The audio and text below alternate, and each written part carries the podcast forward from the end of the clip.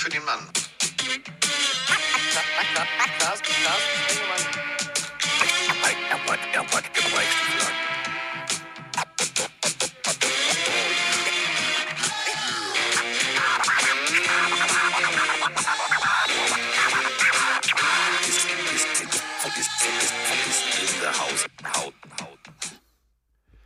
Ich weiß nicht, wo wir anfangen, ich weiß nicht, wo wir aufhören. Es ist lang, es war lang und äh, das bedeutet, diese Folge wird definitiv nicht kurz. Die Rede ist von einem extrem spannenden, extrem footballlastigen Wild, äh, gar nicht wahr, stopp, richtig, Super Wildcard Weekend. Und an einem Super Wildcard Weekend, da war auch wirklich alles wild.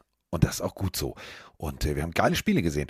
Und äh, wer sie auch gesehen hat und vor allem drauf reacted hat, oder wie ich einfach klassisch sagen würde, reagiert hat, ist der Mann, der hoffentlich aus äh, Sicht der Dallas Cowboys die ähm, positive Einflussnahme auf Dominik Eberle schon geprägt hat und zu sagen, geh doch mal hin und kick da mal. Darüber sprechen wir gleich. Die Rede ist natürlich von Miggedy Mike Stiefelhagen. Hallo, ist nicht meine Random-Frage, aber Carsten, bist du feucht? Ja, definitiv, denn äh, die Dusche ist überschwemmt und äh, ich habe alle Handtücher gerade verwendet, um die Dusche einigermaßen trocken zu legen. Und das ist eben der Punkt Priorität. Da ruft mich äh, dann ähm, der Mann am an im Keller und sagt, ja, die kommen dann gleich hoch. Sie kommen bestimmt gleich hier nicht hoch. Ich mache jetzt Podcast. Ja, aber ich muss. Nee, sie regeln das jetzt im Keller und dann oh, ist gut. Sie kommen so. hoch. Das wäre so gut. Das wäre ja, jetzt so geil. So ein richtig geil. Und der Typ hat so einen richtig geilen Hamburger Dialekt. Das wäre geil. Jo, moin, ne? So, ist jetzt äh, moin, ist, ist noch ist noch Feuchtmeister. Ja, ich weiß. So, aber die, die arbeiten gerade dran, dass ich tatsächlich, ich wollte duschen. Ich wollte duschen. Also ich äh, bin fernab der Heimat und äh, um es beim äh, Klassiker Boot zu zitieren, jo, riechst ein bisschen, ne? Aber ist egal. So, jetzt fangen wir erstmal an. Boah, was war das geil? Random Frage. Nee, was war das geil? Ja, war auch geil. Du hast gerade schon gesagt, ich habe mit Domi drauf reacted und der Mann hat mir, also die, die random Frage in dieser Folge kommt von niemand geringerem als Dominik Eberle. Der hat nämlich, warum auch immer in der Halbzeit so ein bisschen äh, erzählt, was man im Lockerroom eigentlich so für komische Fragen bespricht untereinander. Ja, kenne ich. Kenne ich. Und oh. also wirklich ganz, ganz, ganz seltsame Fragen. Und eine von diesen Fragen leite ich mal an dich weiter. Ja. Und zwar, oder ich habe vielleicht sogar zwei. Carsten, ist ja. ein Hotdog ein Sandwich? Puh, das reden ja, so, da siehst du einfach, die haben viel zu viel Zeit. Die sollten sich mal auf Spielen konzentrieren. Ähm, oh, mir würden jetzt so böse Sätze, aber die Sache nicht. Ähm, ist ein Hotdog unter ein uns. Also, also äh, Mark Sanchez, für, für Mark Sanchez wissen wir ja, ist das ein, ist das ein In-Game-Snack. Ähm, falls ihr jetzt sagt, hä, wieso? Damals ähm, bei den Jets hat er sich einfach mal schön an der Seitenlinie einen Hotdog reingepfiffen. Fanden die Coaches und vor allem die Fans nicht ganz so gut. Egal. Ähm, Sandwich, da sind wir ja jetzt beim Thema. Also Lord Sandwich jetzt wird es kurz kulturell. Lord Sandwich hat ja tatsächlich sozusagen das belegte Toast revolutioniert und somit salonfähig gemacht. Deswegen trägt das Sandwich noch heute seinen Namen. Es gibt tatsächlich einen Lord Sandwich. So. Okay. Und äh, Lord Sandwich hat gesagt, das müssen so und so. Also gemäß Lord Sandwich wäre es kein Sandwich. Gemäß meiner Denke ist es ein Sandwich. Aber wenn wir überlegen, es heißt ja auch Philly Cheesesteak und das ist ja eigentlich wie ein Hotdog-Brötchen, nur in anders mit Fleisch drin und Käse. Also ist jetzt das Hotdog dann ein Wurststeak? Also, das ich sind Fragen über Fragen, die wir nicht besprechen müssen. Irgendwann gekontert mit, also wenn Hotdog ein Sandwich ist, ist dann ein Burger nicht auch ein Sandwich? Also es geht ins, ja. ins Bodenlose. Ja, Die zweite random Frage von Tommy. Ja, es wird philosophisch, war auch, ähm, Mike, ist denn Müsli mit Milch drin eine Suppe? Boah, ey, ganz ehrlich. Ey, schwierig, oder? Domi, ja, an der Stelle, bitte hör auf, uns sowas zu fragen. Liebe, liebe Grüße, Diggi. Deswegen, pass auf, deswegen, ich zitiere Kevin Hart, hier sind, sind Kicker und Panther anwesend, aufstehen, rausgehen. Ich will mit Footballern sprechen. Du bist zu philosophisch. Das ist genau ja, dieser Punkt. Ja. Und deswegen verzweifeln manchmal Kicker. Deswegen, jetzt, jetzt haben wir es geklärt. Deswegen gibt es auch Icing the Kicker, weil die zu viel nachdenken. So. Du meinst, du meinst, wenn, wenn ein Coach eine Flagge wirft und ihn eist, dann kommt der Kicker, wartet mal ganz kurz, einen er Moment. Er keine Flagge, um ihn zu eisen, sondern er nimmt ja ein Timeout, um zu ja, sagen, ja, lass den Kicker nochmal nachdenken. Und jetzt äh, äh, wissen wir warum. Wenn Kicker über sowas nachdenken, dann denken die viel zu viel. Er heißt den Kicker und der Kicker, Moment mal, ist, eigentlich, ist es eigentlich der, die oder das Nutella? Also, hä, wie war das nochmal? Ja, dann denkst ist du, es jetzt der, die, das Timeout? Das ist jetzt die Frage. Hm. Da muss ich nochmal drüber nachdenken. Ich der, frage die, mal meinen Draft. Holder. Der Holder so, ey Digga, du sollst nur kicken. Nee, jetzt ernsthaft. Heißt es das, der, die oder die Timeout? Ach, Ja, so weiß gut, ich nicht. So ja, das ist das Problem. Und ist das ja. überhaupt ein Problem? Sollten wir darüber mal nachdenken? Meine Fresse, die denken zu viel. So, jetzt geht es nicht um Denken, jetzt geht es um Reden und jetzt geht es um alles. Um alles, was dieses Wochenende tatsächlich geil gemacht hat. Und das meine ich wirklich ernst. Es war alles geil. Jedes Spiel war geil und es hat mir persönlich so eine Freude gemacht, zwei geile Spiele mit äh, Volker Schenk und auch mit Roman zu kommentieren. Ähm, ich habe mit Volker so einen Spaß gehabt, denn äh, wir haben eigentlich genau das gemacht, was ich hier immer mit Mike mache. Max Zieke hat den ganz großen Fehler gemacht. Er hört, glaube ich, nicht regelmäßig die Pille für den Mann. Auch am Anfang eine Random-Frage zu stellen. Ja, das war ein Fehler. Er fragte, wenn ihr ein Tier sein könntet, welches würdet ihr sein wollen? Und als äh, dann Max Zieke sagte, ich wäre gerne ein Paradiesvogel, war natürlich der Klamauk und Halligalli eröffnet.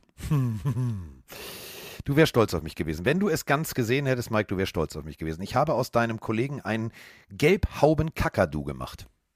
Ja, steht ihm. Was für ein Tier warst du dann? Ein Delfin? Ja, ich oder? war ein Oktopus. Ich habe gesagt Natürlich. Oktopus. Natürlich. Natürlich. Acht Arme und äh, immer, immer mitten dabei. Achso. Ja. Digga, auch das ist echt nicht witzig, weil wenn das nicht mehr trocken ist, wird. Ja, es wird trocken. Ja, das sagst du Einfach jetzt so. dran glauben. Ja, ich glaube an dich und deinen, deinen Boden und deinen Handwerker. Oh, ey, das war echt grausam. Vor allem Patrick schreibt gerade rein. Das Wasser. Du bist ein Oktopus, weil du dir achtarmig den Whisky Sour mal reinorgelst. Ja, klar, Oho. natürlich. Was ja. glaubst du, egal, das ist mit der, der kannst du, da kannst du alle Zutaten auf einmal einfüllen. Da musst du nicht lange warten. Das ist Und gut. Bianca schreibt, mit acht Armen kannst du auch acht Ohrfeigen verteilen. Auch das ist richtig. So. Und wenn Mike mhm. nicht nett ist, tinte ich ihn ein. Ich bin doch nett. Tint mich bitte nicht ein. bitte nicht. Ich will nicht eingetintet werden. Ja, das war, war, war sehr witzig. Also, ähm, kommen wir jetzt zu meinem Wellensittich. Mein äh, wirklich gute Laune Bär, Mike Stiefelhagen, hat äh, alle Spiele gesehen. Ich habe alle Spiele gesehen. Und es war wirklich ein großartiges Wochenende. Und äh, ich würde chronologisch, chronologisch ja. mit dir anfangen und sagen, komm, heute ist egal. Ähm, möchtest du chronologisch anfangen? Rückwärts, vorwärts, seitwärts? Nee, ich will schon rein? Lass uns mit dem ersten Spiel des Wochenendes beginnen. Okay. Ich glaube, das ist am einfachsten, auch wenn die Aktualität was anderes sagen würde, müsst ihr euch halt gedulden. Das erste Spiel auf dem Zettel sind die Seattle Seahawks ja. gegen die San Francisco 49ers. Wir haben in dem Spiel beide auf die 49ers getippt gehabt. Und wir haben äh, dazu äh, natürlich, natürlich haben wir dazu ja erstmal einen allgemeinen Überblick. Und es wird dich jetzt so freuen, bevor die äh, richtige 49ers-Sprachnachricht kommt, kommt jetzt erstmal unser Freund. Die Taskforce Hamm ist wieder am Start. Oh. Moin Carsten, moin Mike, Dirk aus Hamm hier. Ja, was ein Wildcard-Wochenende bis jetzt. Der Montagsspiel äh, wartet ja noch auf uns, das werde ich leider nicht schauen können. Aber äh, Seahawks, ja, leider nach dem Fumble zusammengebrochen. Trevor Lawrence, ey, ich schmeiß mal vier Picks und gewinne das Spiel. Ja, und dann gestern äh, Kirk Cousins. Ich habe in Köln gesagt, Ne? Standalone Games, Schrägstrich Primetime Games. Tut mir leid, liebe Vikings-Fans. Aber war ein geiles Spiel. Grüße. Moin Carsten, moin Mike. Der Nico mal wieder aus der wunderschönen Pfalz hier. Ja, zum Spiel meiner Niners kann man eigentlich runterbrechen. Erste Halbzeit, Motor hat stark gestottert. Aber man hat die Kurve bekommen und hat die Seahawks ja fast überrollt in der zweiten Halbzeit. Brock Purdy, äh, zweite Halbzeit, perfektes Passer-Rating. Der Junge raubt mir wirklich den Atem. Das ist so geil, was der macht. Und äh, ich möchte gerne eine Szene spezifisch ansprechen, die leider nicht zum Touchdown geführt hat. Ich glaube, ihr wisst es, dieser gedroppte Ball von Brandon Ayuk. Also ich sag's euch, kommt der Pass an, haben wir das, ja, vielleicht nicht ganz das Play of the Year, aber äh, ein Play, das in der engeren Auswahl ist. Ähm, ja, also in meinen Augen sind meine Niners inzwischen Top-Favorit auf den Titel. Wie seht ihr das? Macht weiter so, Jungs. Geiler Podcast. Haut rein. Ja und nein. Also wirklich ja und nein. Wir haben jetzt gesehen, dass da, äh, bei den nächsten Spielen werden wir noch drüber sprechen, so einiges passieren kann. Deswegen, ähm, das ist wie beim DFB-Pokal. Mike wird jetzt gleich wieder sehr stolz auf mich sein. Es hat seine eigenen Gesetze. Und äh, nur weil du in einem Spiel megamäßig abreißt, kannst du in der nächsten Woche richtig verkacken. Ich glaube nicht, dass die 49ers verkacken werden. Aber seien wir bitte mal ehrlich. Erstes Viertel Seahawks. Ich war so stolz. Und das muss ich jetzt mal wirklich an alle Seahawks-Fans da draußen sagen. Gegen die beste Defense so gut zu spielen, hat mir so, so, also erstes Viertel hat mir sehr gut gefallen, oder? Ja, ich würde es auf die erste Halbzeit sogar ausweiten. Also 41 zu 23 haben die Niners am Ende dann doch deutlicher gewonnen. Die erste Halbzeit Ich war genauso stolz wie du, was die Seahawks äh, anging, denn sie haben eigentlich genauso gespielt, wie wir es gefordert haben. Und zwar haben wir vorher gesagt, ihr müsst mutig spielen, ihr müsst Man-to-Man -man euren Leuten vertrauen, dann lasst halt mal einen Metcalf gegen Ward 1 zu 1 den Ball hinwerfen und fangen. Als ich im Live das mit Domi Ebeler geschaut habe, hat Domi die ganze Zeit gesagt, ja, du kannst, du kannst nicht einfach nur auf, auf Metcalf werfen, weil der wird vom Ward die ganze Zeit gut gedeckt. Und dann habe ich gesagt, naja, du hast eigentlich recht, ist ein super Verteidiger, aber du musst in so einem Spiel, wo du eigentlich fast überall Man-to-Man -Man unterlegen bist, auch dein, deiner Qualität vertrauen und einfach mal es versuchen. Und das haben die Seahawks allen Teilen dann wirklich gut gemacht. Einfach mal sich getraut. Und äh, das hat in der ersten Halbzeit super gut funktioniert. Und Brock Purdy habe ich noch nie so, ich sag mal, shaky gesehen wie in der ersten Halbzeit, weil er angefangen hat nachzudenken, weil er nicht diese maschinellen Bewegungen gemacht hat, die wir sonst in den letzten Spielen gesehen haben. Also Brock Purdy war auch am Anfang so ein kleiner Faktor. Da hat Christian McCaffrey einiges rausgerissen, fand ich. Und dann Richtung zweite Halbzeit hat sich das deutlich verändert. Man muss ganz ehrlich sagen, wenn du dir die Highlights ähm, im Kopf nochmal Revue passieren lässt, war wirklich im ersten Viertel, es war, es war so schön, es war so schön zu sehen, auch wie sie nie aufgesteckt haben. Auch wenn, äh, keine Ahnung, die 49ers wirklich äh, aus 34 Yards zu Beginn erstmal mit dem Field Goal in Führung gegangen sind. Das Lustige ist, wir haben hier im Podcast gesagt, wenn die 49ers den ersten Drive nur mit, mit einem Kick abschließen, dann kriegt Seattle Rückenwind. Und natürlich war dann äh, Christian McCaffrey mit Rückenwind unterwegs und hat dann erstmal einen richtig geilen Lauf hingelegt. Das war genau das, was du sagst. Er hat seinem Quarterback, seinem jungen Quarterback, massiv geholfen. Ähm, der Lauf, das Ding führte dann irgendwie zu First and Goal, Second and Goal und so weiter und so fort. Und da muss man sagen, äh, da war Brock Purdy dann kalt wie eine Hundeschnauze, ausgewichen, in der Pocket abgesteppt und den Pass auf Christian McCaffrey. Aber, und das ist genau das Ding, weswegen, wenn ich die Seattle Seahawks wäre, jetzt mal ganz gewaltig ein nettes Gespräch mit Geno Smith führen würde, ich würde ihn behalten. Der hat mir so gut gefallen, weil der nie aufgesteckt hat. Der hat nie gesagt, komm, Digga ist die beste Defense, die rasieren uns gerade unten rum und zwar trocken, sondern der hat bei 10-0 einfach mal sein Team geführt und schon hieß es 10-7. Und das ist eine, ist eine Gabe, die du haben musst, die du als Leader haben musst. Das, was du, äh, Mike, ja immer wieder bei, bei Zach Wilson kritisiert hast, ähm, das war bei Geno Smith genau das Gegenteil. Wie der da im Huddle stand, den Leuten auf den Kopf geklopft hat, gesagt hat, ey Freunde, wir packen das, das hat mir so gut gefallen. Ja, du meinst äh, nicht aufgegeben hat. Du hast, glaube ich, aus Versehen gerade aufgesteckt hat. Das wäre eine andere Bedeutung. Du meinst nicht aufgegeben. Ja, ja. zu 100 Prozent. Ich bin da voll bei dir. Ähm, hat er stark gemacht. Äh, hier schreiben gerade einige Leute in den Chat rein, dass der Fumble das Spiel so ein bisschen auf Seiten der Niners gezogen hat. Das war natürlich ein Momentum-Shift. Ich gehe noch ein bisschen weiter nach vorne. Mal gucken, wie du das siehst, Carsten. Für mich war der Fumble nicht der erste Momentum-Killer. Für mich war es die Aktion von Jonathan Abram, der übrigens erst seit kurzer Zeit bei den Seahawks ist, kam von den Raiders, dort ähm, durfte er gehen. Das Ziehen am Bein von Debo Samuel, vielleicht oh, habt ihr es noch im Kopf, yep. das war noch vorher. Für mich war das der erste Moment so richtig, wo du siehst, die Niners, das, damit hast du sie provoziert. Also als, als die Niners gesehen haben, da zieht jemand von einem Top-Receiver von uns äh, am Bein rum.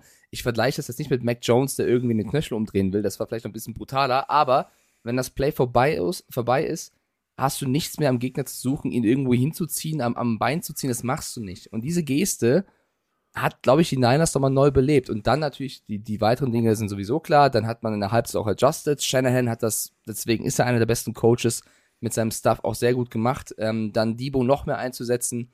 Äh, die Audionachricht hatte recht, wenn Ayuk den Ball fängt, wird's noch krasser. Ich würde jetzt nicht sagen Play des Jahres, aber es war herausragend, was Purdy und Ayuk da gemacht haben. Ähm, also, die Seahawks haben sich lange, lange Zeit sehr gut gehalten, haben auf ihre Qualitäten vertraut und dann haben sie so ein bisschen, erste Halbzeit keine Penalties, zweite Halbzeit super viele Penalties. Ja. Haben dann so ein bisschen den Faden verloren. Und das will ich ihnen aber auch gar nicht vorwerfen, weil das passiert gegen ein Top-Team wie die Niners. Für mich sind die Seahawks hier, auch wenn es jetzt ein bisschen deutlicher wurde, mit erhobenen Hauptes ausgeschieden und können auf ein echt gutes Jahr zurückblicken unter den Umständen. Naja, wenn wir uns mal zu, zu also nur nochmal auf der Zunge zergehen lassen. Ähm, das stand teilweise erst 23-17 und das Ganze durch einen Quarterback-Sneak von Brock Purdy.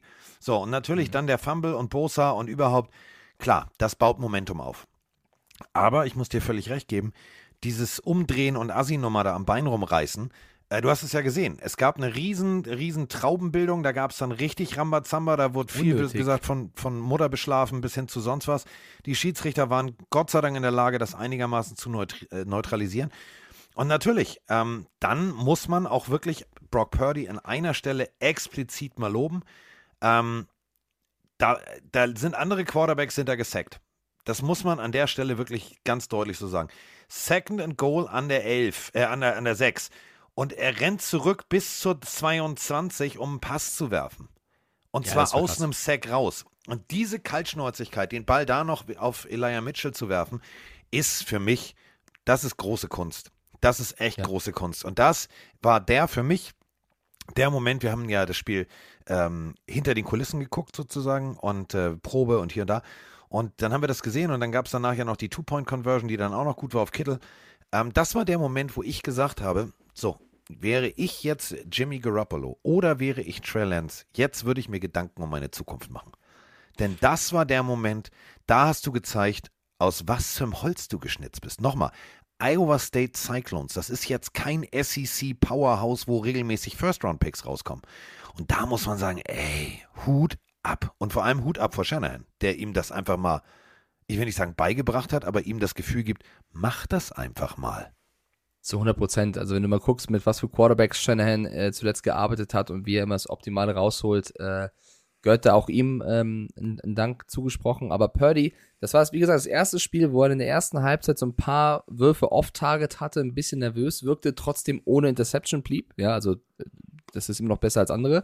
Und dann in der zweiten Halbzeit, obwohl er so ein bisschen von der Spur war, fand er super schnell zurück und hat, als, als hätte so einen Reset-Knopf gegeben. Plötzlich war wieder der Purdy wie in der Regular Season und hat komplett seinen Stiefel runtergespielt, hat sensationelle Plays gehabt, ist super stark teilweise im Blitz ausgewichen. Also die zweite Halbzeit hat nochmal manifestiert, das ist jemand, mit dem kannst du in die Zukunft gehen. Für mich Ja. nochmal untermauert, ganz, ganz egal, was mit Jimmy Garoppolo passiert, ob der zurückkommt, der spielt keine Rolle mehr und dürfte sich ein neues Team suchen. Und Trey Lance ist der nächste Faktor. Der tut mir, das ist für mich so ein kleiner, ich werde es nicht mit Love von den Packers vergleichen, aber der will die ganze Zeit spielen, aber kann nicht, weil er entweder verletzt ist oder dann der nächste Quarterback kommt, der krass spielt. Das könnte unangenehm werden. Du, aus Sicht von, von Trey Lance wäre es gut gewesen, nach seinem Abgang wäre das ganze Ding zusammengebrochen und sie wären Dritter oder Vierter in der, in der Division geworden.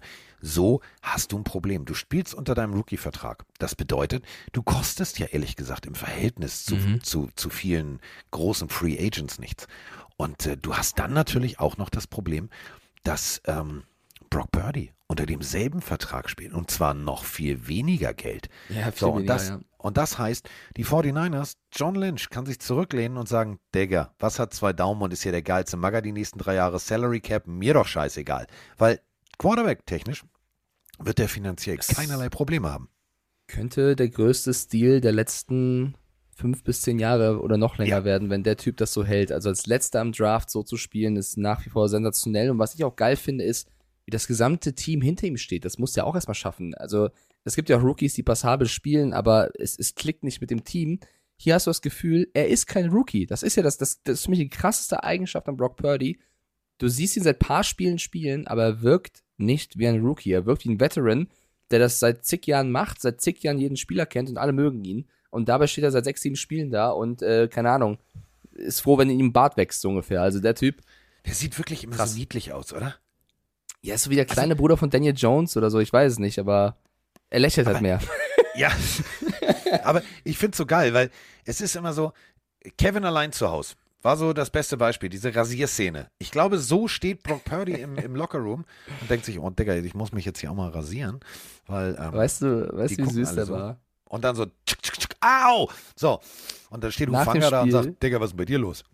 Nach dem Spiel wurde er auf der PK damit konfrontiert, dass während des Spiels LeBron James über ihn getwittert hat und Oh, ihn gelobt hat. Und Purdy so, äh, der LeBron James hat, okay, krass, okay. Und er freut sich so, dass, dass ein NBA-Superstar ihn lobt sozusagen auf Social Media. Also der Typ wirkt einfach nicht Brock Purdy, sondern Brock pur. Weißt du, der ist, er ist rein. Ja. Wie soll man das sagen? Er ist authentisch, er ist, äh, er ist er selber und das macht Spaß, obwohl es gerade sehr gut läuft. Es läuft sehr, sehr gut. So, äh, und dementsprechend sind die Werten Jungs in der nächsten Runde. Also, The Gold Rush äh, continues und ich bin sehr, sehr gespannt, wo die Reise hingeht. Potenzial haben sie, das machen wir alles äh, am Freitag. Am Freitag bzw. am Donnerstag nehmen wir die Folge schon auf, Ja. Donnerstagabend äh, und dann wird am Freitag die Folge natürlich veröffentlicht. Und dann, ja, werden wir äh, explizit ganz tief reingehen, wer muss gegen wen, was sind die Key-Matchups und, und, und, und, und. Also da kriegt ihr das volle Brett, das volle Brett Pillenario-Versorgung für äh, das kommende Wochenende. Kommen wir Ja, jetzt nur zur äh, Info. Also ich, Ja. ich kann Freitag nicht aufnehmen, weil bei mir kommt ein Internettechniker zwischen 8 und 16 18 Uhr. Uhr. Ja, oder ja, so ungefähr. Also das ist ja, da kann ich leider nicht mit planen. Bevor die Folge dann nicht rechtzeitig kommt, nehmen wir es halt vorher Stell auf. mal vor. Also fangen gerade an, wie das so kommt, das, das versendet sich. Es ist jetzt neun. Und er so, Ding Dong, hallo, ich hatte ein bisschen früher Zeit für dich, Herr Ja, Stiefel. das ich hab mal Internet die- fällt aus. Ich habe mir den Ja. Hausstecker gezogen. Was? So, äh, dann die nächste Partie. Ähm, Freunde des internationalen Auf die Fresse hauens. Was war das für ein geiles Spiel?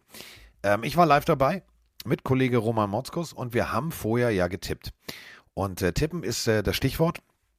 Dieser Tippspieltag geht dank äh, souveräner Jacksonville Jaguars äh, an mich. Ich habe irgendwie, ähm, als ich die Bildkolumne geschrieben habe, ähm, tiefgehend philosophiert. Ja, nein, wer könnte, wieso, weshalb, warum. Und habe mir da, ihr müsst euch das so zeitlich so vorstellen, ich sitze da halt wirklich pro Spiel Stunde. Und wenn es dann sowieso ein Spiel ist, was ich äh, im Fernsehen mache, auch gerne mal zwei Stunden. Ich analysiere, ich mache, ich gucke mir meistens diese Coaches-Cam an, wo du halt wirklich siehst, wer, wie, wo, Mismatch, ja, nein, Pass Rush, wer funktioniert, wo standen sie, wie, was, wo. Und ich habe mich explizit und lange mit den Jacksonville Jaguars beschäftigt und habe mir irgendwie gesagt, Diggi, da, ich habe da irgendwie ein Gefühl. Ich habe da irgendwie ein Gefühl. Und ähm, so ist es auch eingetreten. Die Jacksonville Jaguars schlagen 31 zu 30 die LA Chargers. Und ähm, wir müssen, Mike, wir müssen in voller Länge eigentlich über dieses Spiel sprechen, denn die Jaguars, ich formuliere es jetzt höflich, hätten dieses Spiel nicht gewinnen dürfen. Ja, also wir haben ja vorher, also es war auch, also es ist sehr passend gewesen. Wir haben vorher im Podcast ja immer die Stärken und Schwächen pro Partie ähm, dargestellt und hatten hier eigentlich auch sehr viel Recht damit, wie wir glauben, dass die Chargers eine, eine große Chance haben, das Spiel zu gewinnen. Haben natürlich auch gesagt, was die Jaguars machen könnten. Und ein Key-Faktor war natürlich Trevor Lawrence. Wir haben gesagt, wenn er die Leistung zeigt, die er oft gezeigt hat, dann wird es sehr schwer für die Chargers. Wenn er aber die Leistung zeigt, die er auch ab und zu gezeigt hat, und zwar indem er ein bisschen underperformt, wie er es äh, zugunsten von Asante Samuel getan hat, dann ähm, haben die Jaguars ein Problem. Und deswegen, Von hätte Samuel getan. Ja, das kann man, das kann man so sagen. es waren zwei Gesichter. Das ist ja das Krasse. Ich habe noch nie einen Quarterback gesehen, der wirklich in einer Halbzeit eine Vollkatastrophe war. Also es war die schlechteste Halbzeit, nicht nur von ihm, aber vor allem von ihm, von Trevor Lawrence, wo Würfe dabei waren, wo du echt dachtest, was ist denn los mit ihm? Und dann kommt er eigentlich schon vor der Halbzeit wieder zurück und, und hat das Mindset und schafft es mental, das alles auszublenden und wieder komplett neu aufzubauen. Und da muss man auch mal Trevor Lawrence loben. Denn das zu schaffen, nicht in diesen äh, Negativstrudel zu gelangen und wirklich dann wieder abzuliefern, ähm, ich weiß nicht, wie oft es das gibt, dass du vier Interceptions wirfst und vier Touchdowns. Also was sollst du am gab Rating sagen? nie. Gab es noch Ja, nie. Eben. Also das ist, das habe ich so noch nicht erlebt, ähm, unabhängig vom Ergebnis. Da erstmal Riesenrespekt an Lawrence, dass er das geschafft hat. Und äh, du hast es ja gesagt, ähm, probates Mittel muss sein Austin Eckler. So, erster Touchdown der Partie. Geiles O-Line-Blocking, rechte Seite der Line, also da muss man sagen, äh, großartig. Zwei Titans, 88, 89, also fortlaufende Nummernblock nenne ich das immer, stehen da und schieben alles aus dem Weg. Das war richtig geil. So, und dann war die Führung da. Und im Endeffekt muss man wirklich eine Frage deutlich und deutlich in den Raum stellen. Ähm, diese Frage ist gerechtfertigt. Natürlich können wir jetzt über Trevor Lawrence und über die Interceptions hier in voller Länge sprechen. Natürlich, der erste Pass, der geht auf ihn. So, na gut, nee. Also der, die, die zweite Interception. Der erste war doppelt getippt, also was habe ich auch noch nie gesehen. Das sah aus wie Beachvolleyball, Ja. Weltmeisterschaft, nur ohne Sand. Ähm, und dann ähm, tatsächlich zweimal extrem unglücklich. Einmal auf England Ingram. Ähm, bei der dritten Interception war es eben Ingram davor. Auch etwas, etwas off-target geworfen. Und das war aber wirklich eine Sache von 20, 30 Zentimetern. Da muss man auch keinen riesen Fass aufmachen. Und genau das ist ja das, was Doug Peterson auch danach gesagt hat. Es waren keine eklatanten Fehler, sondern es waren Kleinigkeiten, die ähm, uns die Ballverluste eingebracht haben. Und wenn du mit dieser Denke an deinen jungen Quarterback rangehst, dann ist alles cool. Und als dann der zweite Touchdown von Eckler passiert, habe ich nur gedacht, so, oh scheiße, der Stiefelhagen hat echt recht. Jetzt gewinnen die Chargers auch noch nur durch Austin Eckler oder was? Dann muss ich mir im Podcast richtig was anhören. Und ähm, ich habe irgendwie im Studio in der, in der Halbzeit, hat Roman Motzkos ja ganz richtig gesagt, pass auf, das werden sie ändern, das werden sie ändern, das werden sie ändern. Und ich habe dann, als die Kamera aus war, nutzt ihm gesagt, ich sage, Mike hat auf die Jaguars getippt. Und dann sagt er, oh, da wirst du dir, äh, auf die, auf die Chargers geguckt, äh, getippt. Da musst du dir was anhören. Aber mach dir keine Sorgen. Ähm, ich glaube, die, die drehen das jetzt. Und habe ich ihn angeguckt. Ich sage, also wenn Doug Peterson das hinkriegt, dann ist der für mich Kategorie Vollcoach des Jahres. Weil dann hast du eine Fähigkeit, in den Kopf eines jungen Mannes zu kommen. Und wir waren dann ja tatsächlich beim, im, im, noch im zweiten Viertel, wo wieder eine Interception passiert ist. Und ich habe wirklich gedacht so, Diggi, ey, hast du das, du hast das Spiel eben gesehen, die, die, die, die liegen 27-0 hinten und das ist eklatant scheiße. Ja, und dann sind wir eine Rauchen gegangen und sind wieder zurückgekommen und dann ging das dritte Viertel los und ich habe gedacht, okay, Doug Peterson, ich weiß nicht, wie du das gemacht hast, aber das war mal richtig geil. Ja, sein 27 zu 0 aufzuholen zu einem 31 zu 30 ist sensationell. Das drittgrößte Comeback einer Postseason ever, ever. So hast du das Tippspiel gewonnen. Ich hätte es auch nicht mehr geglaubt. Äh, da gibt es, oder wir müssen jetzt in die Analyse gehen, wie das denn zustande kommen konnte und woran das denn lag. Denn äh, die Chargers haben eine herausragende erste Halbzeit gespielt, wo alles funktioniert hat. Und auch wenn die Jaguars mit Lawrence besser wurden, haben sie es dann nicht mehr geschafft, dagegen zu halten. Und, ähm, ich würde gerne kurz, darf ich, ja. ich würde nur gerne einen, also für mich der Dreh- und Angelpunkt. Also einer dieser, dieser, ähm, und deswegen äh, fragst du mich ja immer, also ist ja auch richtig.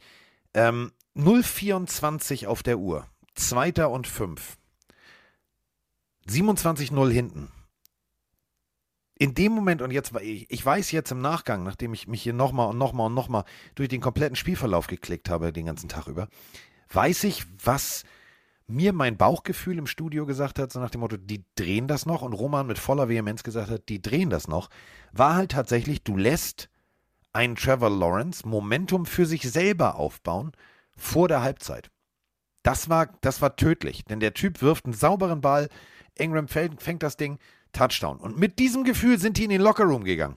Wo ich nur gedacht habe, ja, okay, im Nachgang, jetzt verstehe ich, wo Doug Peterson hat einfach gesagt, du hast es doch eben gesehen, es geht, geh wieder raus und mach das. Ja, also, ein, also einerseits hat Doug Peterson sensationell adjusted, muss man sagen. Er hat da in der zweiten Halbzeit Brandon Staley outcoached. Auf der anderen Seite hat die Offense der Chargers es nicht mehr geschafft, selber großartig zu punkten, was auch ein voller Vorwurf in das Run-Game war, weil so gut das mit Eckler funktioniert hat in der ersten Halbzeit. In der zweiten Halbzeit war das Laufspiel quasi nicht mehr da. Und deswegen äh, haben sie ein, ein, eine ganz wichtige Waffe verloren. Ich möchte das jetzt nicht komplett darauf schieben und ich gönne es Carsten hier mit den Jaguars-Tipp richtig gelegen zu haben. Ich mag die Jaguars ja auch sehr gerne. Aber für mich ist auch ein großer Punkt dieser Partie, das muss man an dieser Stelle, glaube ich, mal sagen, die Leistung der Schiedsrichter. Denn für mich, und das sage ich jetzt nicht, weil ich auf die Chargers getippt habe, das ist mir in dem Fall total egal, gab es sehr, sehr, sehr viele Flaggen und Entscheidungen oder nicht gegebene äh, Flaggen-Calls, die ich nicht verstanden habe. Und das hat sich leider auch in, in, ins Hirn gefräst von dem einen oder anderen Chargers-Spieler und hat die von der Rolle gebra gebracht, was natürlich keine Ausrede sein darf, weil es darf trotzdem nicht passieren, dass du 27 Punkte hergibst. Aber ich gebe als Beispiel eine Situation an, wo es einen eindeutigen False Start gab bei den Jaguars vom rechten Tackle, der dann Joey Bosa blocken konnte, weil er eben diese ja, halbe Sekunde besser sich positionieren konnte. Daraufhin hat sich Joe Bosa so krass aufgeregt, ähm, dass der Referee eine Flagge geworfen hat. Ähm, es gab eine Strafe gegen die Jaguars, die, äh, gegen die Chargers. Jaguars hatten ein neues Down, konnten daraus dann einen, Touchdown werfen. Joey Bosa, um jetzt mal einen Spieler zu nennen, es haben sich mehrere aufgeregt, hat sich so, hat so oft Strafen bekommen, für sich aufregen, was auch nicht clever ist natürlich. Die Szene, er nimmt überhaupt den Helm ab. nicht clever, überhaupt den, nicht clever. Nein, überhaupt nicht clever. Wirft den Helm, weil er so sauer ist, auf den Boden. Brandon Staley läuft hinterher, hebt den Helm auf und gibt ihm wieder den Helm, damit Bowser wieder den Helm auf den Boden wirft. Der war nicht mehr zu bremsen.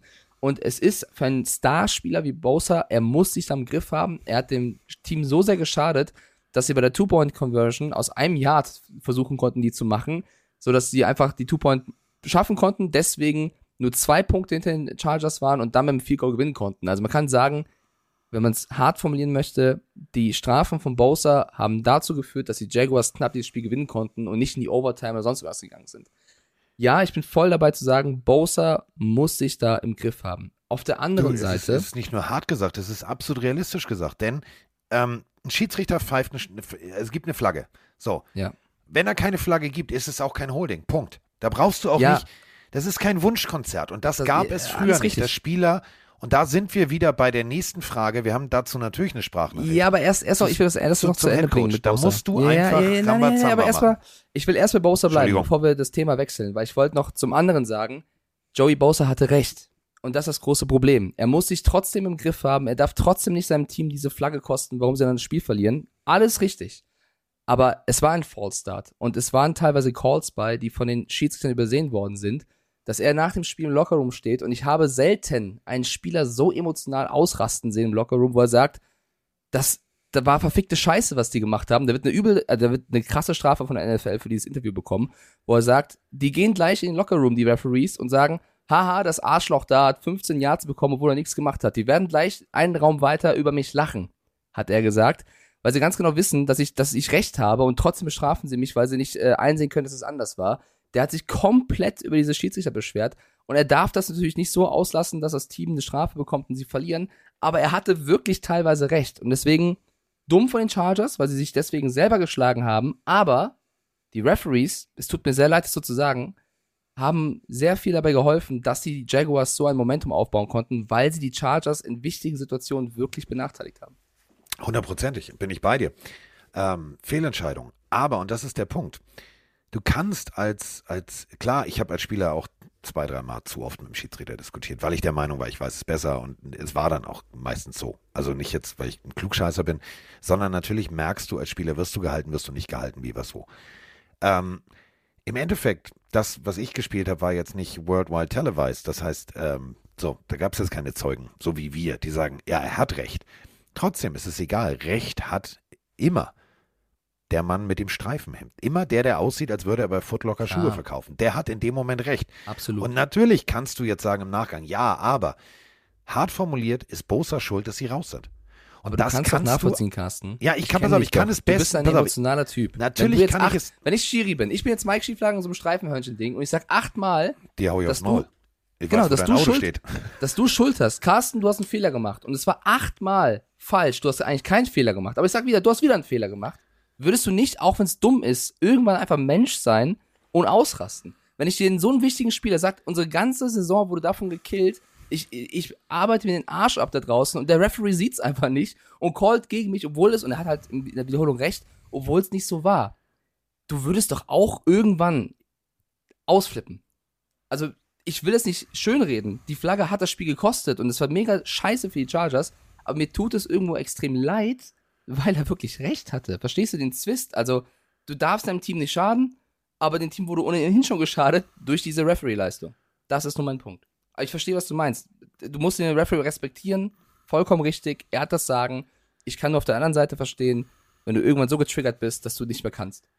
Bin ich, bin ich völlig bei dir. Pass auf, bin ich völlig bei dir. Trotzdem, du hast eine lange, du hast eine lange College-Zeit hinter dir. Du weißt genau, diese Spiele werden übertragen. Jeder Mensch diskutiert drüber, was du da tust. Und ich verstehe, dass ein Bosa eine kurze, also wirklich eine ganz kurze Zündschnur in dem Moment hat. Das ist mir alles klar. Aber es kann nicht sein, dass du, das meine ich jetzt wirklich ernst, Punkt eins, du kannst deinen Helm abnehmen und in der Teamzone kannst du damit machen, was du willst. Du kannst damit Fußball spielen, du kannst damit jonglieren, du kannst damit von mir aus machen, was du willst. Da gibt es keine Strafe für. Aber nicht auf dem Feld. Das ist ja das Problem, Diese Carsten. Eier Das musst du haben als Coach, hinzugehen, wenn du siehst, der ist kurz vorm Eskalieren. Geh hin, pack ihm ins Gitter, zieh ihn runter, denn du weißt, eskaliert der mir jetzt hier auf dem Feld, kriege ich 15 Yards. Eskaliert er in der Teamzone, kriege ich Ja. Ärger mit dem Equipment, Mann.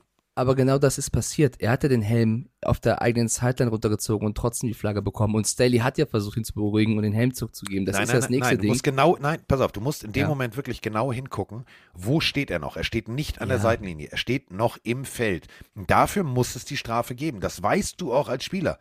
Dann geh an die Seitenlinie, geh hinter dein Team, schrei rum, tret mein- die Bank kaputt, mach den Ja. Cleansmann und tret in die Batteriewerbung. Es ist mir völlig egal. Aber auf dem Feld und dass Staley dann ihm den Helm so auf, wo ich gedacht habe, so, ja, ich verstehe auch, dass du als Coach siehst, dass das gerade richtig ist, dass er sich aufregt.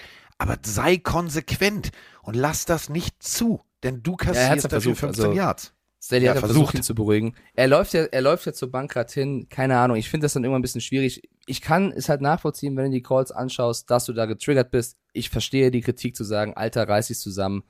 Du kostest dem Team gerade Yards Strafen, die zur Niederlage führen. Fairerweise, und dann können wir gerne zur Sprachnachricht kommen und über den Coach reden.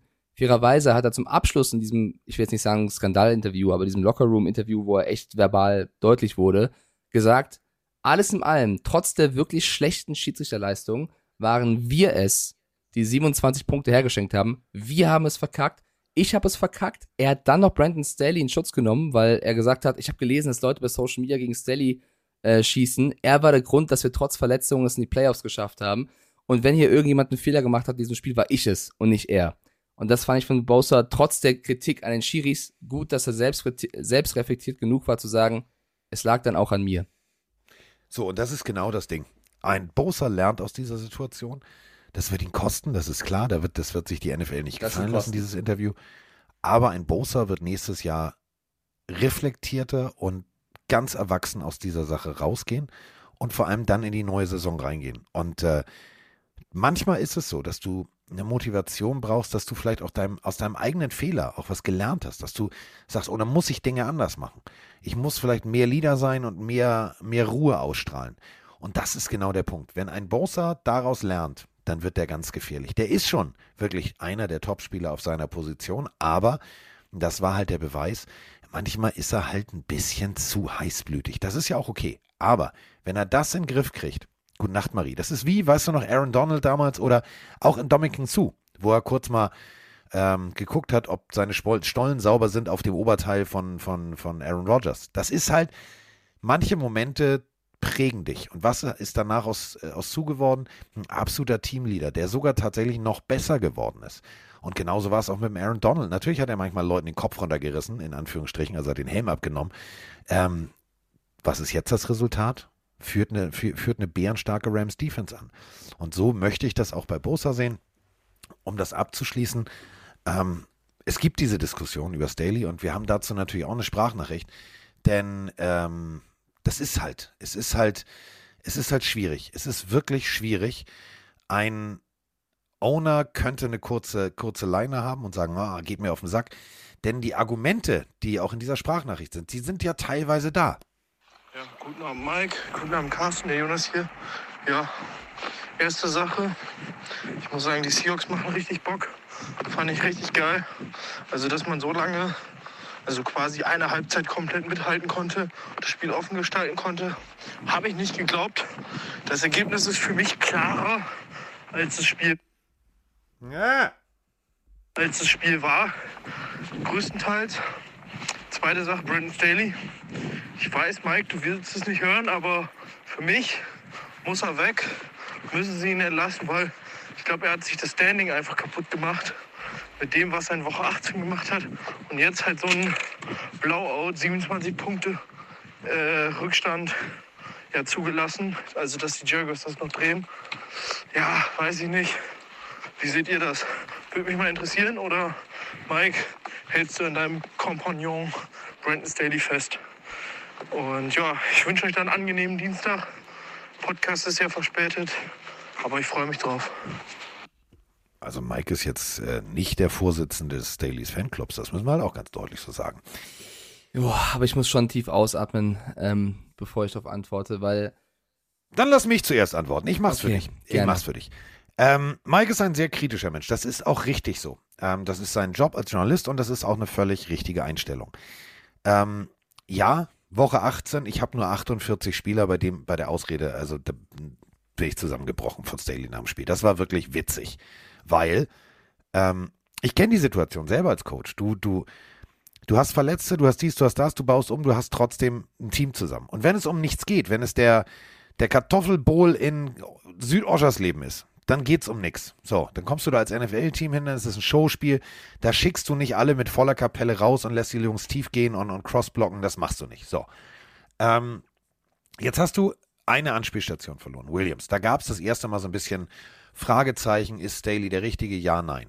Ähm, da hat Mike auch zu Recht teilweise unter, unter der Saison bei Spielen gesagt, hm, das war jetzt nicht unbedingt das geilste Playcalling. Das war nicht www.beschissenescoaching.de, das war www.merkwürdigescoaching.com. So, das ist auch völlig richtig. Ähm, du hast den Respekt vor deinen Spielern nicht verloren oder den, den, nee, andersrum, du hast den Respekt von deinen Spielern nicht verloren.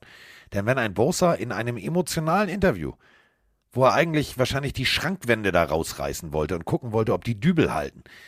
Im, im Nachgang noch sagt, nee, unser Coach war es nicht, sondern wir waren es. Dann macht er sich für seinen Coach gerade. Das ist etwas, wo ich als Owner sagen würde, okay, die Chemie ist da, die funktioniert noch.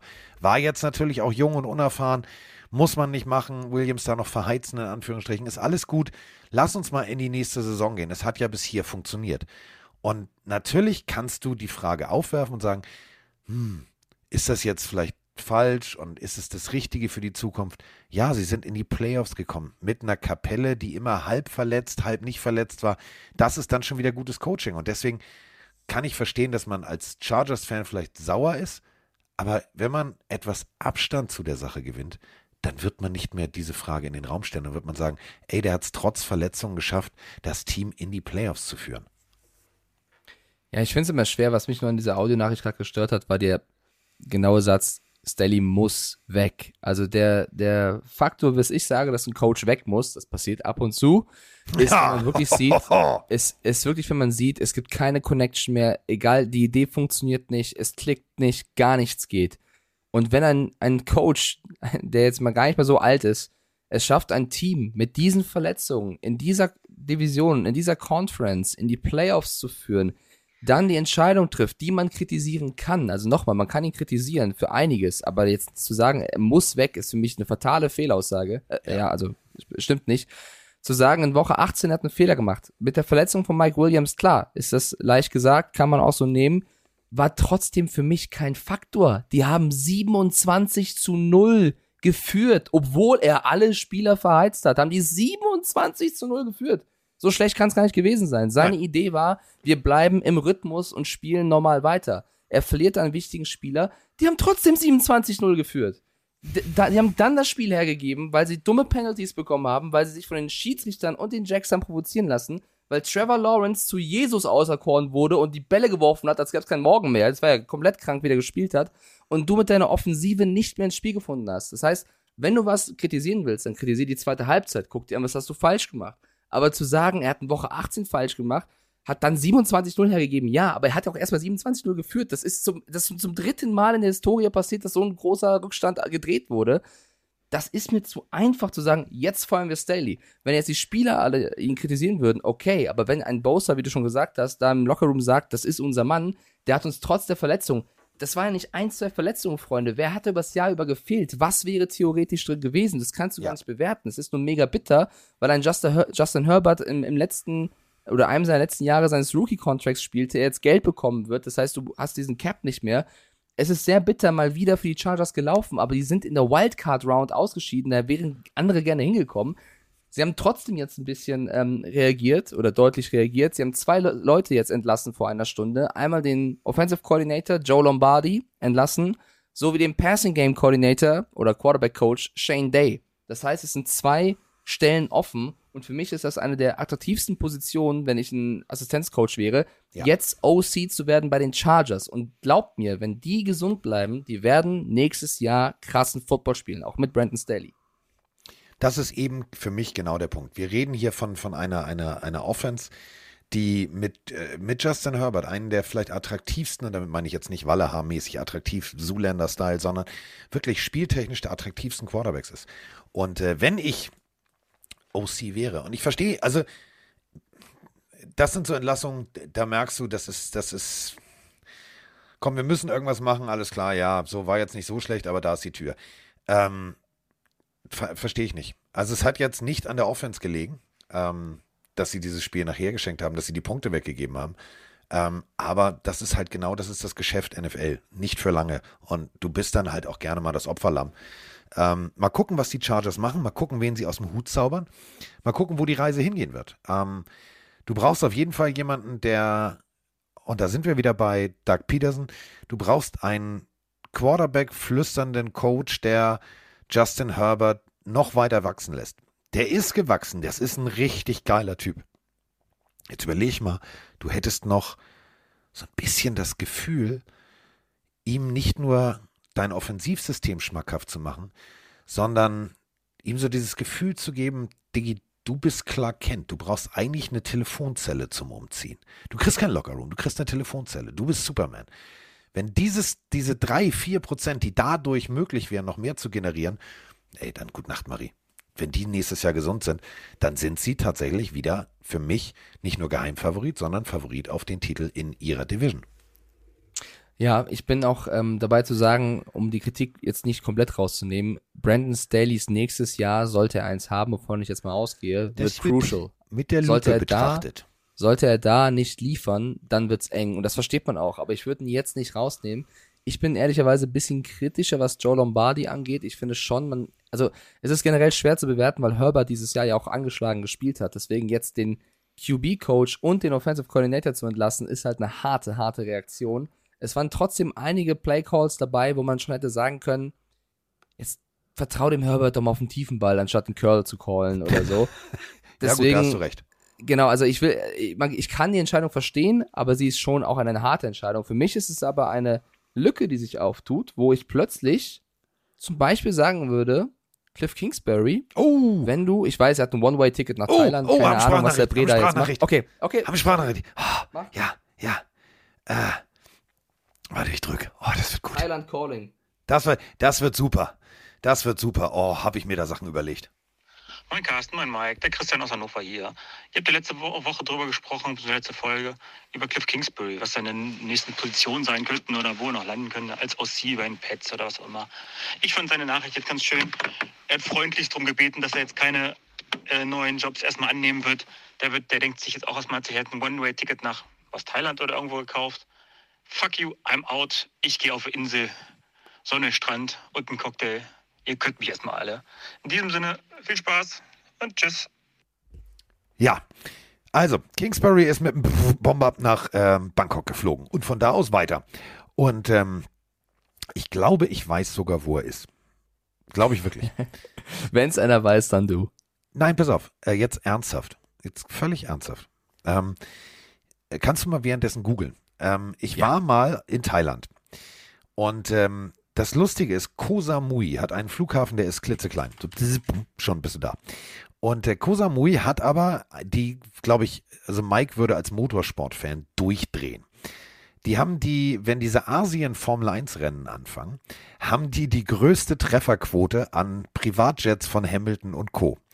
Und auf dieser Insel gibt es eine Hotelanlage. Ich war da nur einmal essen, bei mir kann ich mir nicht leisten, wo du dir so Anteile an Häusern kaufen kannst. So mit Butler-Service und so weiter und so fort. Und ähm, in einem Interview hat er mal erzählt, dass er die, der ja und diese Insel ist toll und er so. Ich habe mir, ich wusste genau, wovon er spricht. Und da kannst du halt wunderbar in Anführungsstrichen überwintern. So, ähm, du hast alles. Aber ganz ehrlich, ich war 14 Tage da und ich hoffe, dass meine damalige äh, Traumfrau, mit der ich im Urlaub war, das nicht hört. Ähm, mir war nach sechs, sieben Tagen langweilig.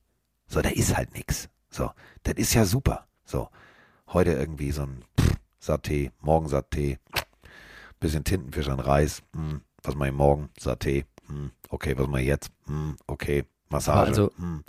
Irgendwann wird dir langweilig und ich glaube ihm nicht, und das meine ich ernst, wenn eine geile Franchise mit einem geilen Angebot ähm, dich anruft und du hast einen geilen Quarterback, so wie Justin Herbert, oder, oder, oder, kannst du mir nicht erzählen, dass der sagt, nee, ich bleib hier, Saté forever. Glaube ich nicht. Ich glaube nicht, dass er für immer bleibt. Ich habe gerade mal nachgeschaut nach Koh Samui und das Interessanteste finde ich ist aber hier, dass es dort sehr billig sein soll. Für ein einfaches Essen könntest du zwischen, also klar, kannst Ja. du für 20 Euro essen gehen, aber auch für 2 Euro eine Mahlzeit gibt's hier. Ja, kannst du wirklich. Nicht ziemlich geil. Ähm, ey, ist doch voll normal, kann ich auch voll verstehen, auch wenn ich den Typen jetzt in den letzten Wochen ein paar Mal kritisiert habe. Dass Ey, ich du würd's jetzt genauso sagst, machen. verkorksten Ding, ich bin one way erstmal weg und komme dann wieder, wenn ich Bock hab ähm, finde ich doch voll legitim. Ich würde jetzt, also ist doch voll in Ordnung. Haben andere große Trainer auch schon gemacht. Ich habe auch einen Thomas Tuchel, Jürgen Klopp, die hatten alle ihr Sabbatjahr im Fußball mal. Kannst du als NFL-Coach genauso nehmen. Ähm, worauf ich nur eben hinaus wollte, ist, wenn du jetzt überlegst, vielleicht werde ich OC bei den Patriots oder ich nehme im College-Team oder vielleicht irgendwo einen, einen Headcoach-Posten in der NFL wieder, finde ich die Position als OC bei den Chargers sehr interessant, weil du eben ähm, da übernehmen kannst, da mit einem superfähigen Team zusammenarbeiten kannst. Und sollte Brandon Staley es nicht schaffen nächstes Jahr, wärst du vielleicht die erste Wahl, ihn zu ersetzen und wärst sofort wieder in einem attraktiven Team dabei. Also ich finde, der OC-Posten jetzt dort da wird es einige Leute geben, die drüber nachdenken werden. Vielleicht sogar gerade Cliff Kingsbury auf Koh Samui mit einem Kokosnuss-Strohhalm im Mund.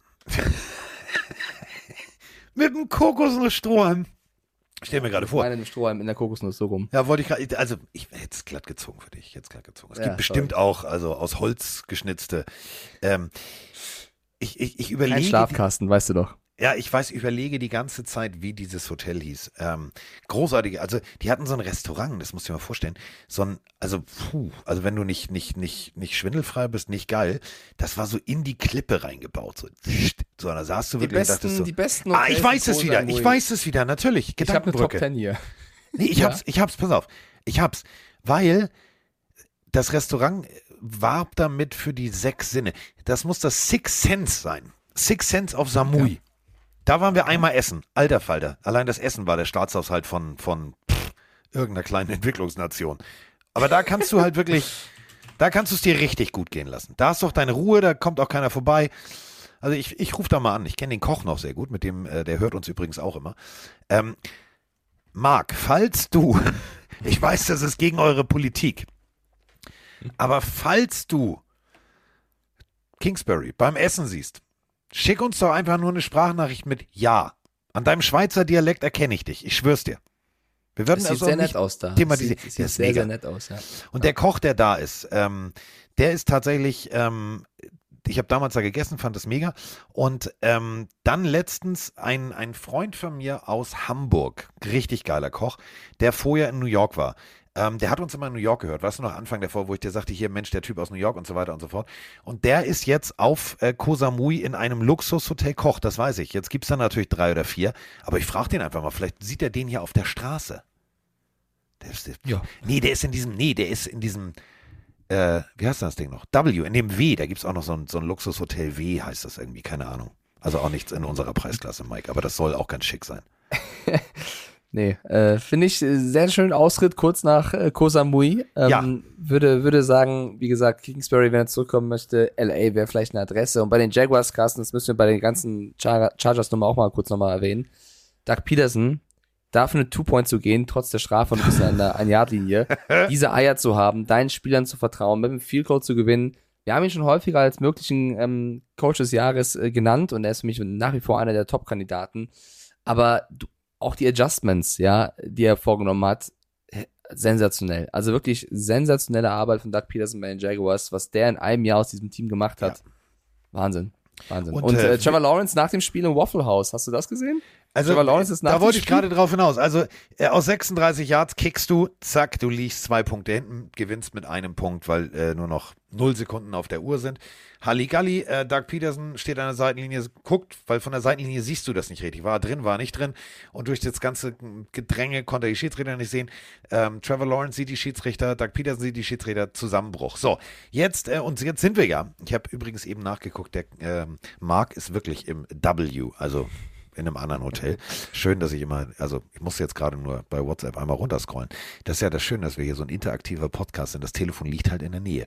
Ähm, das war auch der, vielleicht sollte der uns mal einladen. Machen wir, machen wir einen Live-Podcast Ja, im W auf Koh Samui. Himmel, Herrgott, das ist eine Idee. Ich stelle mir jetzt gerade vor, sitzt das ganze Personal, weil keine Sau sich sonst dafür interessiert, vor uns. Die sprechen nur thailändisch und wir erzählen irgendwelche Witze und dann mag immer und alle lachen so aus Pietät mit hi, hi. Ja, egal. Ähm, ich bin nach müde, kommt blöd. Ich habe das Spiel heute Nacht gesehen. So, ähm, was wollte ich jetzt sagen? Ach so, so, da kannst du halt auch richtig Geld lassen und das ist richtig Luxus, braucht kein Mensch, tut weh. So, und äh, Trevor Lawrence, der ja nun wirklich, also so ein paar Werbedeals hat und auch nicht nur 12,50 Euro pro Spiel Taschengeld verdient und äh, auch nicht ein paar Kilometer abrechnet, sondern das ist schon, schon ein Topverdiener, geht ins Waffle House, was ungefähr in derselben Kategorie ist wie Subway, Burger King. Das ist eine Ja, Fastfood-Kette. Wie bodenständig geil ist der Typ?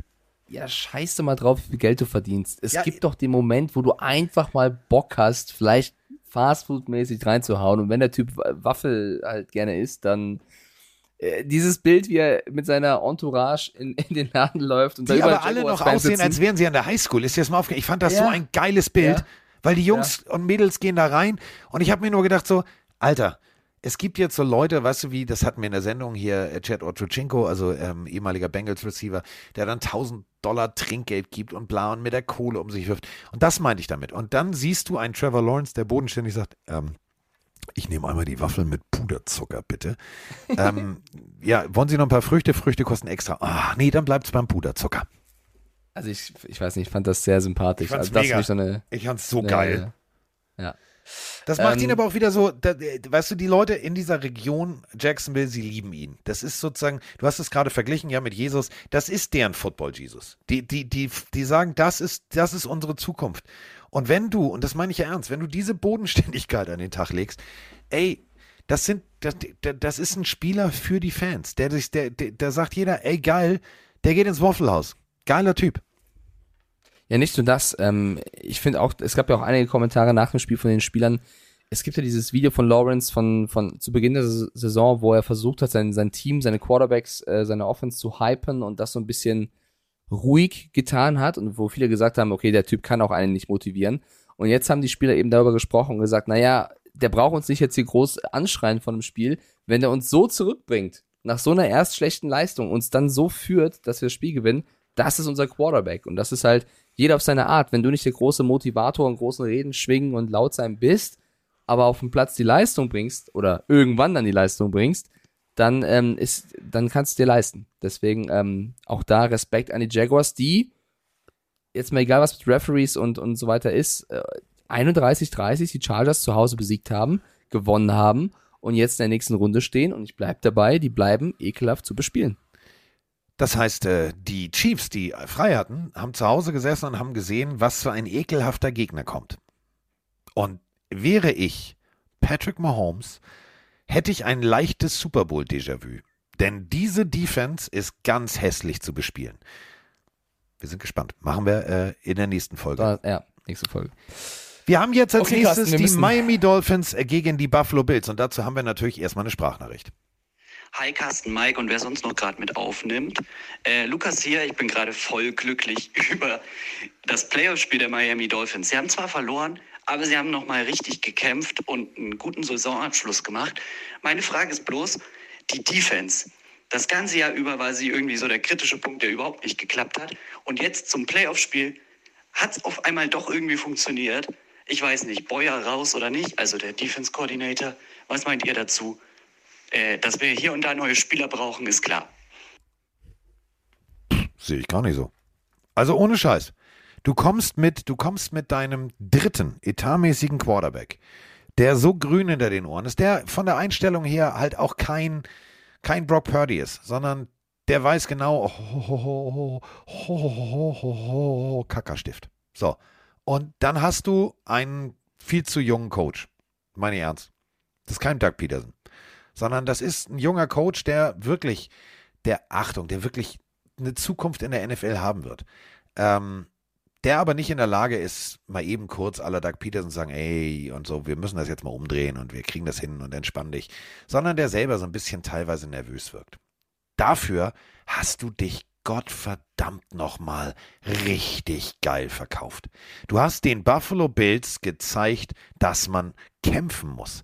Du hast teilweise geile Plays abgeliefert. Und das ist ja, das war Skylar Thompson. Der Typ ist jetzt kein, kein, kein Patrick Mahomes, kein, kein, so, das war nicht, war nicht geil, aber ey, wir haben Pass Rush gehabt bis zum geht nicht mehr. Wir waren im Gesicht äh, von, von, von Josh Allen. Ja, dann kommt das Ding hinten an. Trotzdem waren wir in seinem Gesicht. Trotzdem haben wir es unangenehm gemacht. Und wir haben nicht 36 zu 0 verloren, sondern wir haben gekämpft. Mitte erstes Viertel steht es erst 7 zu 0 für die Bills dann macht plötzlich ja, Skylar Thompson einen Fehler und macht aus dem Rollout-Pass eine Interception. So, aber bis dahin war Momentum da und dieses Momentum kam immer wieder zurück. Deswegen wäre ich der Gegner jetzt, der gegen die Bills ran muss, würde ich sagen, guck mal, das waren die Dolphins mit dem dritten Quarterback. Ha, haben wir eine Chance. Ja, äh, eine bescheidene Frage aus dem Chat. Frage an Carsten, wie konnten die Dolphins Brock Purdy übersehen? Also, wie konnte die gesamte Liga ihn übersehen, würde ich an der Stelle mal zurückfragen. Wie konnten, Ähm, Entschuldigung, wie konnten Ja, andere Colleges Brock Purdy übersehen? Ja, ja, der Typ ist ist- jetzt gerade gewachsen. Das ist ja Äh, das ist zu, Keine Schuld bei den. Dolphins. Keine Schuld bei den Dolphins. Ich fand Mike McDaniel gar nicht mal so nervös. Ich würde äh, ein, zwei Punkte gerne hier rausnehmen. Einmal Skylar Thompson, 18 von 45 ist natürlich eine schlechte Quote, aber der Junge hat einfach alles probiert. Die Dolphins haben alles probiert. Die, sie haben alles gegeben und die Bills echt lange bei Stange gehalten. Äh, Allen mit ein, zwei Fehlern auch wieder in diesem Spiel. Also da siehst du wieder, er ist ein super Quarterback, bringt alles mit, aber er hat in aktuell in so einer Phase, wo er ein, zwei Momente hat, wo er einfach ähm, ja, Fehler macht. Und die haben die Dolphins, weil die Dolphins Defense dann auch sehr, sehr gut genutzt. Ich fand es ein mega geiles Footballspiel. Ich habe live darauf reagiert und hatte sehr viele Leute im Chat, die beim 14-0 der, der Bills gesagt haben, das Ding ist durch, wir können schlafen gehen. Und ich habe gesagt, Leute, gestern war Jaguars, die haben 27 Punkte aufgeholt. Das ist Football. Seid ihr neu? Das ist niemals durch. Durch ist erst, wenn Abpfiff ist. Das ist, das wird nicht vorbei sein. Ja, es kann natürlich sein, dass die Bills hoch gewinnen, aber jetzt zu sagen, nach dem ersten Viertel 14-0 ist es durch, wäre falsch. Und äh, das siehst du jetzt, dass die Dolphins sich trotz dieses Rückstandes wieder zurückgekämpft haben. Ey, dass die dieser Sport mit Momentum Anfang drittes Viertel, drei Punkte Führung für die, für die Dolphins durch, durch erzwungene Fehler. Also nochmal, Fumble Ja. Return, großer Mann mit Ball, all das, was so ein Footballspiel sehenswert macht, war halt genau das, was, was, was du halt vorher gesagt hast. Das Ding war nicht Punkte durch. bei, warum die Dolphins das Spiel dann letztendlich nicht gewonnen haben. Einmal waren ein paar Drops dabei von einem Jalen Waddle, der wirklich äh, Ja. ein, eines seiner schwächeren Spiele gezeigt hat. Auch von einem Tyreek Hill, auch von einem äh, Jeff Wilson, den man fangen sollte, von einem Gesicki. Es waren so ein paar, paar Drops bei, die haben Skylar Thompson auch nicht vereinfacht, ins Spiel zu kommen.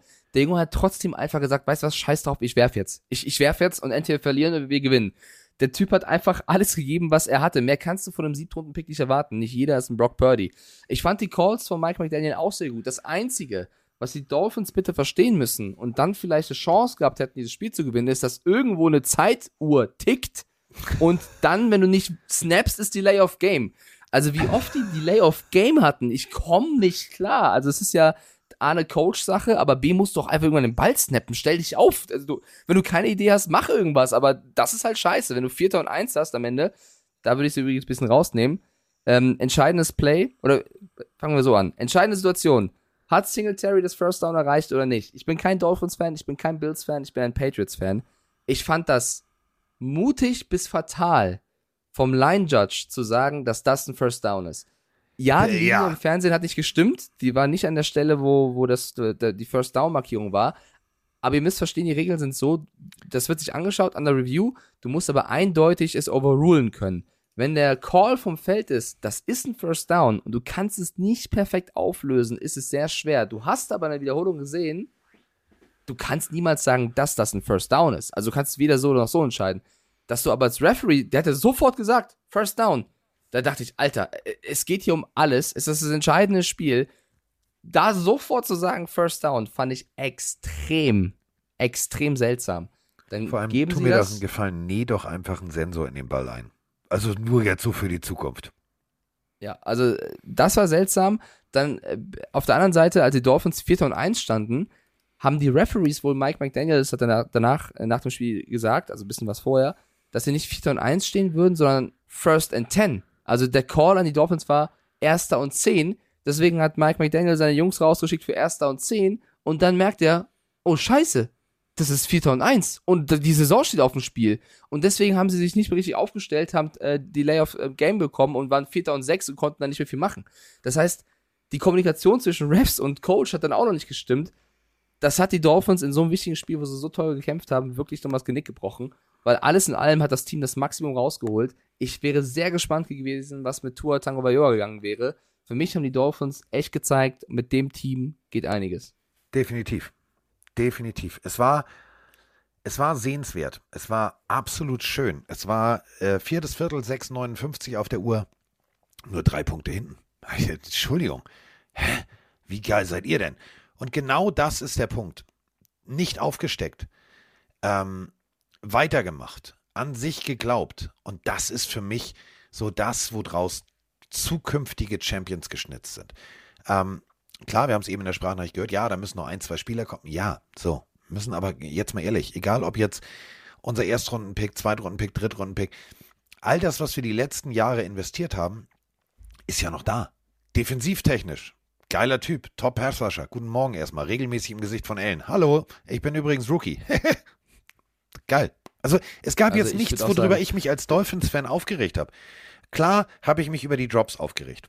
So, dann wäre, und dann sind wir wieder bei hätte, hätte, Fahrradkette, NFL, dann hätte es vielleicht anders ausgesehen. Aber, und da muss ich jetzt auch ganz ehrlich sagen, als, als Fernsehmann, als NFL-Journalist, habe ich jetzt Bengals gegen Bills. Sprechen wir gleich noch drüber. Ähm, besser geht's nicht. Die Dolphins hätten sich glücklich in die nächste Runde geschleppt. Vielleicht hätten sie Momentum aufgebaut. Aber das, was Skylar Thompson an Potenzial hat, ist, kannst du noch nicht. Das ist wie ein Rohdiamant. Den musst du schleifen. Und Diamantenschleifen dauert lange. Der, der kann lass nächstes Jahr ein solider Backup sein. Denn äh, gute Nachricht, Tour kommt zurück. Ähm, Presseagentur hat es verkündet, er wird nächstes Jahr wieder da sein. So, dann brauchst du aber einen adäquaten Backup. So, und da finde ich, Skylar Thompson hat jetzt Playoff-Erfahrung gesammelt. Der hat gezeigt, was er kann. Ähm, mal abgesehen von den Jobs und abgesehen von den Zahlen und seinem Quarterback-Rating, hat mir das gefallen. Der hat Herz gezeigt. Behalten, aufbauen, weitermachen, Mund abwischen, Krönchen richten. Los geht's nächstes Jahr. Ja, das Rating darfst du echt in dem Fall ign- ignorieren, weil er Richtung Ende einfach nur noch geworfen hat, um irgendwas zu versuchen.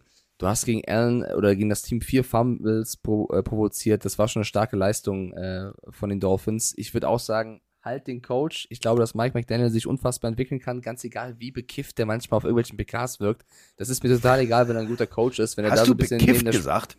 ja, war er ja wirklich. Also er hat ja auch während des Spiels in so einem Vape gezogen die ganze Zeit. Das war dann für manche auch ein Skandal. Alter, der kann von mir aus da sonst was machen, wenn er ein guter Coach ist. Also wenn er sein Team im Griff hat und, und ja, mir doch egal, Alter. Soll er halt sein, sein Hallo, mein Name ist Shisha Mike Stiefelhagen, ich bin Teambesitzer und äh, Sie sind mein Coach. Passen Sie auf, Sie können alles machen. Sie können sich dann Grill anmachen, ist mir scheißegal. Natürlich. Du kannst er Dosenbier schießen. Ist Ja, mir völlig egal. mach. Hauptsache, du gewinnst das Spiel. Trink Okay, alles klar. Mir egal. Mach einen Tornado, mach was du willst. Solange du eben lieferst, ähm, ist es für mich vollkommen fein. Und ich finde, er hat das Team im Griff. Die einzige Frage ist eben wirklich diese Tour-Frage. Nicht, ob er es gut ist oder nicht. Für mich hat Tour bewiesen, dass er ein starker Quarterback ist, sondern diese Verletzungsanfälligkeit. Ob du darauf weiter bauen kannst. Das ist eine Frage, ich glaube, und so würde ich auch entscheiden, geh weiter mit Tour, sag, das war jetzt einfach ein blödes Jahr und versuch's nochmal. Aber ähm, sollte das wieder so losgehen nächste Saison, wird das, glaube ich, ein Thema sein. Aber Ja. Dolphins, starke Leistung, gut gespielt, die Bills echt ähm, gefordert und ähm, deswegen kann Ja. also, also alles gut, kann passieren. Das ist, das ist eben genau und für mich jetzt der springendste Punkt. Du hast, du hast die Zukunft in der Hand. Sei, sei konsequent.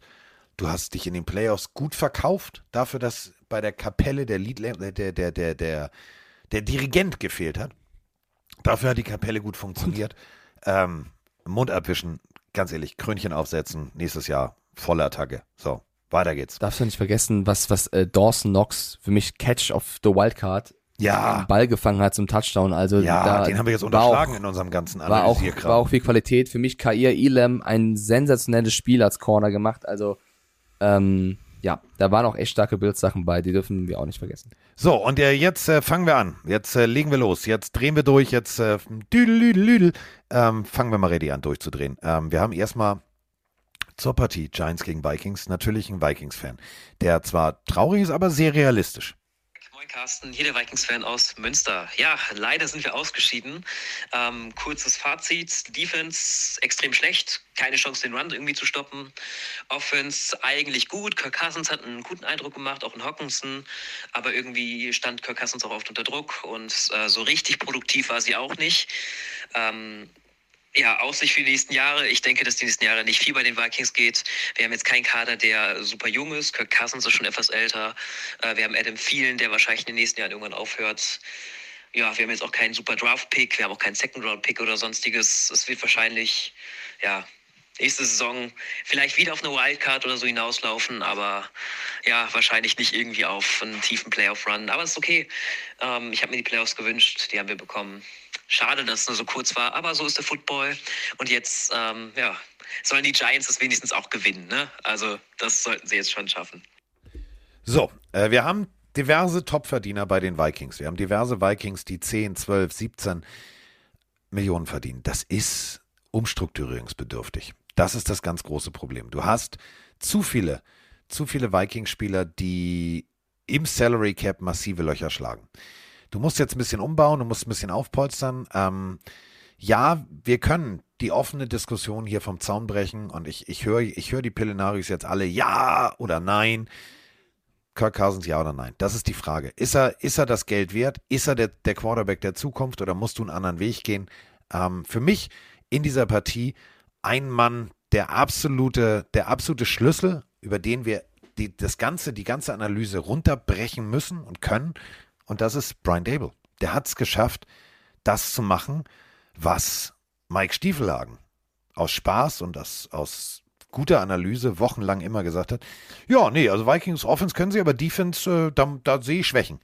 Und Brian Dable hat gesagt, ja, habe ich bei Mike Stiefel angehört, Defense haben die Schwächen, dann, dann lassen wir mal die Schwächen bedienen. Und die hat er konsequent und systematisch gut bespielt.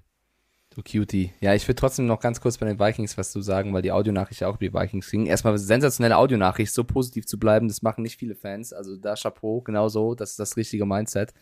Ähm, ich liebe die Taskforce aus Hamm zu Beginn des Podcasts, aber ich muss da widersprechen, die haben nicht wegen Kirk Cousins verloren in diesem Spiel. Kirk Cousins hat für mich ein sehr gutes Spiel, eine sehr gute Saison gespielt, auch wenn es jetzt ein Primetime-Game war.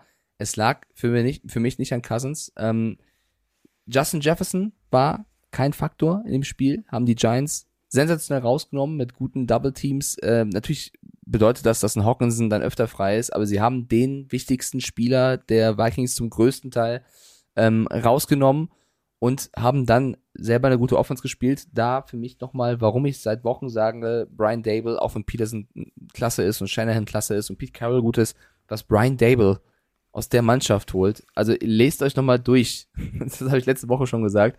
Wer da alles als Receiver rumläuft. Wie gesagt, kein Disrespect an Isaiah Hodgins. Der hat ein riesen Spiel gezeigt. Aber wir reden, jetzt, wir reden, jetzt, nicht von der, von der Pro Bowler A-Riege. Ja, vergleich doch mal. Vergleich doch mal die, die, die Passempfänger bei den Giants und bei den Vikings und guck auf das Offense-Ergebnis.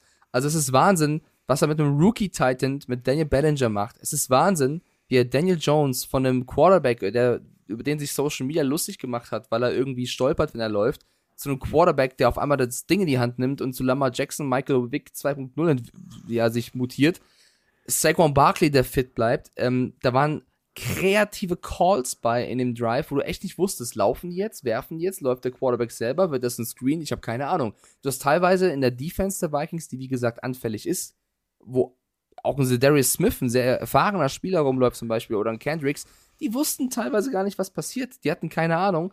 Da kannst du natürlich A, den Defense Coordinator der Vikings einen Vorwurf machen oder eben sagen, das haben die Giants auch einfach verdammt gut und verdammt clever gemacht. Und das ist jetzt auch keine Häme gegen die Vikings. Ich habe sehr oft in diesem Jahr gegen sie getippt und sie haben One-Score-mäßig immer gewonnen oder oft gewonnen. Dieses Mal haben sie mit einem One-Score verloren. Sie haben sich selber ein bisschen Druck aufgebaut. Wenn du einen neuen General Manager holst, der von Carsten noch abgefeiert wurde, und ich habe diese Aussage kritisiert vor der Saison, ich bin hier, um Super Bowl zu holen, Klar bist du da, um Super Bowl zu holen. Jedes Team will den Super Bowl holen. Aber ob das der erste Satz sein sollte bei einer Vorstellung, als jemand, der von der äh, Wall Street kommt, ja, das, das war ja der, dieser, der Twist, dass er von dort kommt und noch non-football-mäßig unterwegs war. Oder das war sein, sein, sein, sein Background. Das hat von Anfang an einen Druck aufgebaut auf O'Connell, der auch zum ersten Mal da den Headcoach irgendwie machen sollte. Das hilft dir nicht. Und wenn du dann gegen die Giants spielst und plötzlich dann doch im ersten Viertel hinten liegst und so ein bisschen zum Nachdenken beginnst zu Hause, es wäre jetzt nicht so geil, gegen den Underdog zu verlieren, dann hast du da auch irgendwo eine kleine Teilschuld dran. Und ich finde, die Giants haben ihr Herz auf den Platz gelassen. Für mich der Mann des Spiels dort auch, der hier ein bisschen immer untergeht, ist Dexter Lawrence. Also das ja. ist eine Ein-Mann-Abrissbirne. Ja, Thibodeau und Co., Julian Love, alles super Spieler. McKinney, klasse. Aber wenn ich sehe, wie der Lawrence teilweise vorne in der D-Line zwei Leute hochnimmt und durchbricht, sowas habe ich noch nicht gesehen. Also der Mann, dem ist ja alles egal. Dem ist alles egal. Der lebt natürlich aber davon, dass außen die Jungs genauso contained werden müssen und gehalten werden müssen. Und da sind wir beim, beim Stichwort Contain. Ähm, ich fand es extrem geil, äh, wie sie Kirk Cousins in der Pocket gehalten haben. Dieses nicht rauskommen und nicht das Spiel gegebenenfalls um eine Sekunde verlängern. Ähm, der musste absteppen in der Pocket, also einen Schritt nach vorne machen. Und dann war genau wie du sagst, Lawrence da und Kuckuck, bin schon da. So, da war nichts mit, mit wegkommen. Und das war schon geiles Defense-Konzept. Auf der anderen Seite, bei den Giants möchte ich eine Sache mal loben.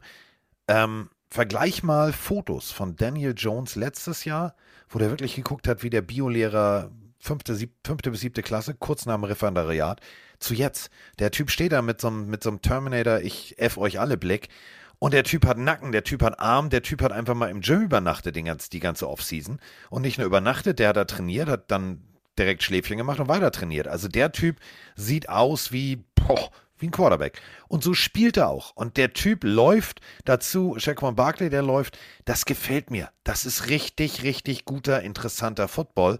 Und ähm, ich muss dir ganz ehrlich sagen, ich find's, ich find's geil. Ich find's Also echt Daniel- geil. Daniel Jones hast du, also ich kann dir nicht, ich kann dir nicht so, nicht so viel Recht geben, wie ich gern würde. Daniel Jones in einem Jahr so zu verändern, der, der macht Plays, egal ob per Pass oder per Lauf, steht auf und guckt, also du siehst in seine Augen, damals dachtest du, oh Gott, der, der muss auf Toilette. Heute denkst du, der Mann ist im Tunnel. Und also mehr als irgendwelche Menschen in Lützerath, der Mann ist im Tunnel und will auch nicht mehr raus. Der will das Spiel spielen. Sensationell, was du in einem Jahr mit diesem Typen angestellt hast. Und das ist für mich auch wirklich Coachingarbeit. Und wenn du siehst, wie sich ein Brian Dable aufregt, wenn irgendwas schief läuft, aber nicht auf eine Art und Weise, dass er einen, dass einen Spieler fertig macht, sondern dass du ihn aufbaust, Also Schiedsrichter. Es ist- es Schiedsrichter an der Seitenlinie vor Brian Dable zu sein, ist kein einfacher Job. Kein einfacher Job. Nee, ich, du musst einen Coach the Year nehmen. Du kannst für viele Argumente sammeln. Wenn ich eine Stimme hätte, ich habe selten erlebt, dass ein neuer GM bei den Giants, Joe Schön, ein neuer Coach in einem Jahr mit fast demselben Team, da ist jetzt kein Ja. Hawkinson mal gekommen oder so, so eine Leistung für mich Coach of the Year, Brian Dable. Definitiv. Und wenn Brian Dables Glatze lila wird, dann, dann ist es wirklich der Punkt, wo du gehen musst als Schiedsrichter. Du stehst zwar immer direkt vor ihm, du musst da auch stehen, aber dann kannst du nur hoffen, dass danach ein riesengroßes Play passiert, wo es irgendwo in der Red Zone ist, wo die Teamzone beendet ist, wo du nicht mehr in Rufreichweite stehst. Weil ich habe Sachen an der Seitenlinie gesehen, ich habe mir gedacht, so, Alter, der Typ, der muss so einen Tinnitus haben, der arme Schiedsrichter. Weil aber auch zu Recht, da waren Sachen dabei, unter anderem ähm, natürlich wieder klassisch dieses Jahr, nee, also den Quarterback darfst du nicht anfassen. Oh, Digga, jetzt ernsthaft? Nee. Also, was machen wir jetzt? Okay, äh, dann machen wir eine Regeländerung. Wenn du zum Quarterback kommst, musst du ihn fragen, bringst einen Fragebogen mit, darf ich dich umwerfen? Jep. Okay, dann habe ich eine Wolldecke und ich habe Luftpolster vor, leg dich schon mal hin, wir machen dir das bequem. Also, kann ich komplett verstehen, da waren wieder ein paar Calls dabei, müssen wir nicht drüber sprechen. Was für mich jetzt einfach nur nochmal Fakt ist, den ich einfach mal so in hier so reinwerfen will. NFC-Seite, ne? Wie viel, ähm, wie viel Erstrunden-Picks, Quarterbacks, laufen denn noch in den NFC-Playoffs rum? Hm? Hm? Hm? Ja, Daniel Jones. Muss man auch nochmal so deutlich sagen. Freunde. Ja, ja. Also ich, ich hatte eine Menge Spaß in diesem Spiel. Ich Ja. möchte auch ein bisschen Liebe für die Vikings kurz da lassen, nicht nur über die Giants. Die haben trotzdem ein starkes Jahr gespielt, sind 13 viel gegangen. Das haben auch viele nicht gedacht. Ich äh, eingeschlossen. Ich bleibe dabei und dafür wurde ich ja von der Vikings Community ein bisschen kritisiert, dass ich die Defense da als, als Kernstück genommen habe, wo ich sage, daran kann es scheitern. Hat sich jetzt aus Sicht der Vikings leider bewahrheitet. Ich glaube, es wäre auch vielleicht ein Faktor gewesen. Ja, Hawkinson hat super geholfen, war ein super starker Spieler hättest du vielleicht statt dem Hawkinson einen Typen wie einen Rokon Smith geholt, der die Defense nochmal anders stabilisiert, wäre vielleicht auch ein Faktor, Ja. den man hätte irgendwie reinbeziehen können. Das wäre das Ziel fürs nächste Jahr. Versucht, die Defense zu stabilisieren, weil die Vikings haben mit Jefferson und Co. immer noch äh, sensationelle Spieler. Und mach diese Cousins-Frage nicht auf. Wenn du jetzt jedes Jahr darüber redest, für mich war das eine der besten Seasons von Kirk Cousins. Ja, hundertprozentig, hundertprozentig.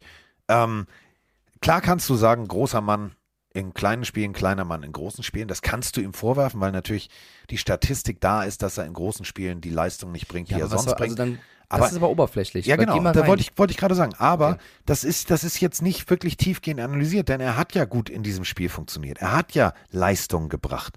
Ähm, es sind individuelle Fehler in der Defense gewesen, die große Plays auf Seiten der Giants ermöglicht haben. Du weißt rein theoretisch vorher, was Dable macht. Alles klar. Shaquan Barkley oder Daniel Jones laufen mit dem Ball.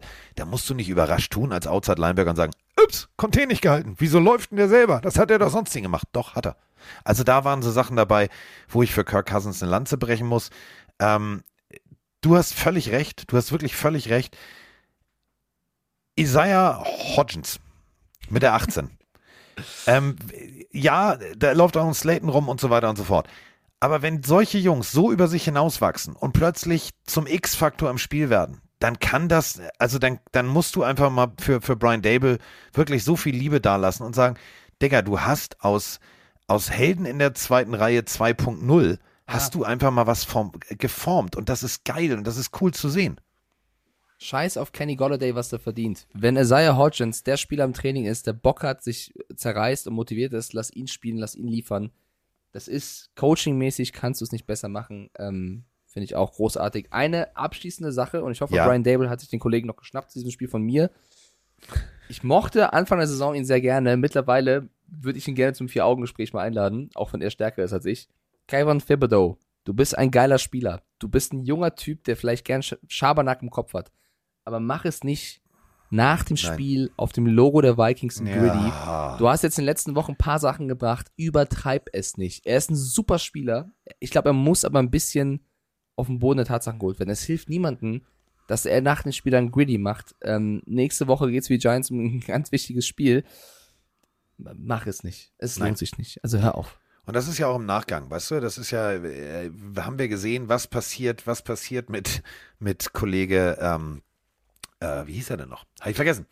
Pittsburgh Steelers, jetzt Chiefs, hilf mir doch mal. Pittsburgh Steelers jetzt Chiefs, Juju Smith-Schuster. Was passierte mit Juju Smith-Schuster. Der hat richtig Hits einstecken müssen. Diggi, du musst ja. vielleicht irgendwann noch mal gegen die Vikings spielen. Und wenn dann ein O-Liner sagt, ey, das fand ich jetzt echt respektlos, du Genau, darum geht's mir. Deacon netter Mensch, ich äh, spring Dicken- mal tief, dicken- dann ärgerst du dich, dann sind die Knochen kaputt.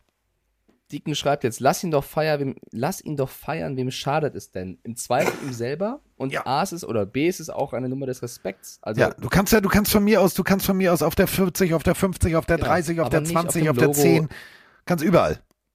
Nee, und also, ja, es bringt, es bringt keinem was auf der anderen Seite. Also Feier, Feier für dich. Keine Ahnung, wenn du mit dem anderen Spieler ganz Zeit einen Trash-Talk hattest, war ich auch mal ein Spieler, der mal grinsend an vorbeigelaufen ist. Aber mach nicht den Gritty auf dem Logo, das ist respektlos.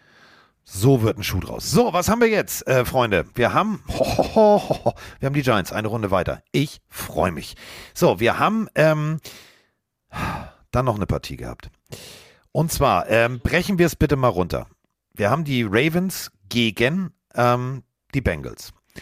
Und ich weiß nicht, wie ich die Überschrift für diese, für die nächste Analyse wählen soll, außer mit einem Backup-Quarterback der auch über sich hinausgewachsen ist, nämlich Mr. Huntley bei den Ravens, haben die Ravens es den Bengals verdammt schwer gemacht. Und wäre ich Bengals-Spieler, wäre ich Bengals-Coach, würde ich mich zwar über die nächste Runde freuen, ich hätte aber dieses Zigarrengepose, und da sind wir beim Feiern, und äh, das ist meine persönliche Empfindung, ganz meine persönliche Empfindung, hätte ich mich so schwer gegen ein Team geschlagen, was dich mit Lamar Jackson wahrscheinlich wirklich geschlagen hätte, ähm, hätte ich das Feiern etwas runtergeschraubt vor laufender Kamera, denn ähm, du musst jetzt äh, nächste Woche gegen die Bills ran. Und äh, das wird ein ganz harter Ritt. Denn die Bengals haben zwar diese Partie gewonnen, aber sie haben für mich nicht souverän gewonnen.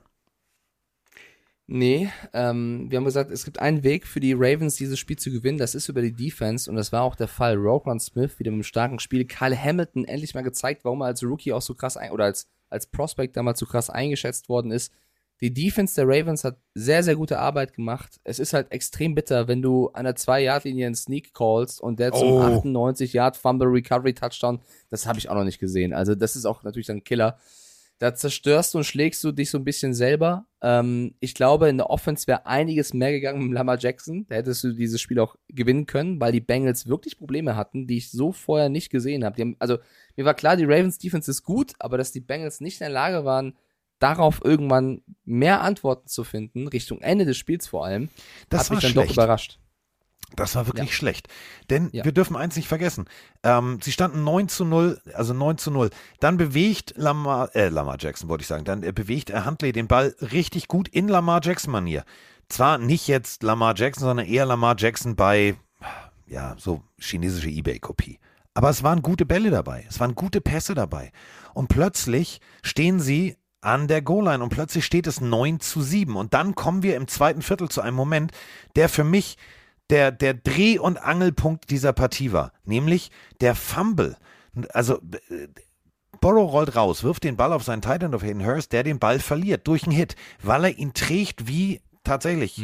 Wenn Mike und ich äh, auf Pille Live Tour sind und Mike und ich, wir haben, hatten das. Dreierzimmer, haben es aber nicht gehabt. So würde er mit seinem Kulturbeutel zur Dusche gehen. An der Hüfte so ganz laissez-faire, ganz kapitaler Fehler. So, und dann war das Momentum plötzlich bei den Ravens. Und da habe ich mir gedacht, jetzt kann das Spiel kippen. Und jetzt stellen wir uns einfach mal vor, du hättest dann die Explosivität und vor allem die Erfahrung eines Lamar Jackson gehabt, dann wäre das ganz anders ausgegangen. Ist es nicht, wissen wir. Aber in dem Moment haben die scheiß Ravens mal gezeigt, wir können so geil Defense spielen, wir, wir, wir machen dir den Tag richtig schwer. Und sie haben Borrow den Tag schwer gemacht. Und das war nicht Joe Borrow, das war nicht Joe Cool. Der hat sich da am Ende tatsächlich so ein bisschen rübergezittert mit seinem Team. Und das war nicht dominant, das war nicht beeindruckend. Also wäre ich Bills, würde ich jetzt, ich hätte jetzt kein Ködel in der Hose, sondern sagen, ja, die sind machbar. Gut, die Bills haben ja auch Fehler gemacht. Ich glaube, dass äh, die Partie Bills-Bengals ganz, ganz anders laufen wird, als Ja. jetzt wie beide Mannschaften gegen Dolphins und Ravens gespielt haben. Ich glaube, beide Teams haben einfach den Gegner ein bisschen mit ihrem Second- oder Third Quarterback unterschätzt. Und das darf auf Coaching-Seite auch nicht passieren, dass das Team so eingestellt ist, dass du es ein bisschen locker nimmst. Das Laufspiel der Bengals war nicht vorhanden. Joe Mixon oder P. Ryan, keiner war ein Faktor. Ähm, du hast die Ravens unterschätzt. Und die Ravens auf der anderen Seite haben bis zu einem gewissen Punkt ihr Maximum rausgeholt. Wenn ich sehe, wie DeMarcus Robinson da die Seele von Eli Apple entzogen hat, Oh. Apple einfach sonst was dachte. Diese Äh, da Passroute, da würde ich ganz kurz, da, einmal kurz reingehen. Diese Passroute ist das beste Beispiel dafür, ähm, also das war Lamar Jackson-Style. Das war wirklich geil. Pumpfake in der Pocket und dann hast du diese Sluggo-Route, heißt sie die. Also die kennst du bei, bei Madden, das spiele ich immer gerne gegen Mike, diese Passroute, wo der Receiver stehen bleibt, andeutet, dass er sich umdreht und plötzlich geradeaus weiterläuft. Eli Apple, das war genau das, was du gerade gesagt hast, deswegen bin ich dir jetzt ins Wort gefallen. Eli Apples Business-Entscheidung, stehen zu bleiben, basiert darauf, es ist ja nur Huntley. So tief Ja, kann der also- nicht werfen. Und dann kommt das Ja. Ding tief. Und das war ein geiler Pass von Huntley und das war eine geile Leistung von Robinson. Das hat mir richtig gefallen. War sehr geil, ist es aber auch nicht die krasseste Route aller Zeiten gewesen. Also es ist eher so, keine Ahnung, zwischen Alabastia und Fertania City verläuft sich plötzlich Eli Apple in dem einem Gras, was da gibt. In was bitte? Es ist ein Po- Pokémon-Vergleich. Also so. die erste Stadt in Pokémon heißt Alabastia und die zweite Stadt heißt Vertania City und das eigentlich. Alabaster-Körper kenne ich nur. Hat das was damit So zu tun? ungefähr. Ich, also die, der, der Sinn ist einfach nur, die Route kannst du trotzdem verstehen. Ähm, und Eli Apple lässt sich da ein bisschen zerstören. Ähm, Ja, weil er, weil er sich entscheidet, so Ja. tief kommt das Ding nicht. Genau, das wird genau, eine, er- wird eine kurze vertan, Passroute.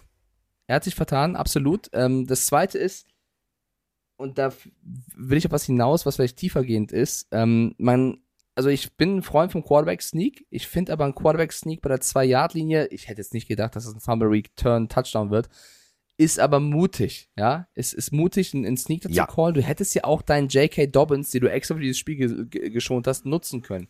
Und dieser Dobbins beschwert sich öffentlich nach dem Spiel deutlich und sagt, und das machst du, finde ich, auch nicht, ist ein junger Spieler, der da, finde ich, einen Fehler begeht, da das, den Coaching-Stuff vom Bus zu werfen, zu sagen, ich verstehe nicht, warum ich da keine Carries bekommen habe, ich hätte dem Team viel mehr helfen können, gib mir doch den Ball.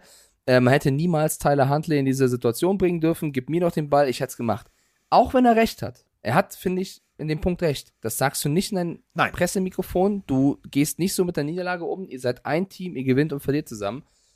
Aber das lässt für mich tief blicken, das meine ich eben. Es gibt viel Kritik um Greg Roman über diverse Calls von ihm. Auf der anderen Seite, so viele Receiver neben Andrews hat er nicht. Auf der anderen Seite, ich weiß noch genau, wie vor zwei, drei, vier Jahren er komplett abgefeiert wurde und alle gesagt haben, wo wird er der nächste Head Coach.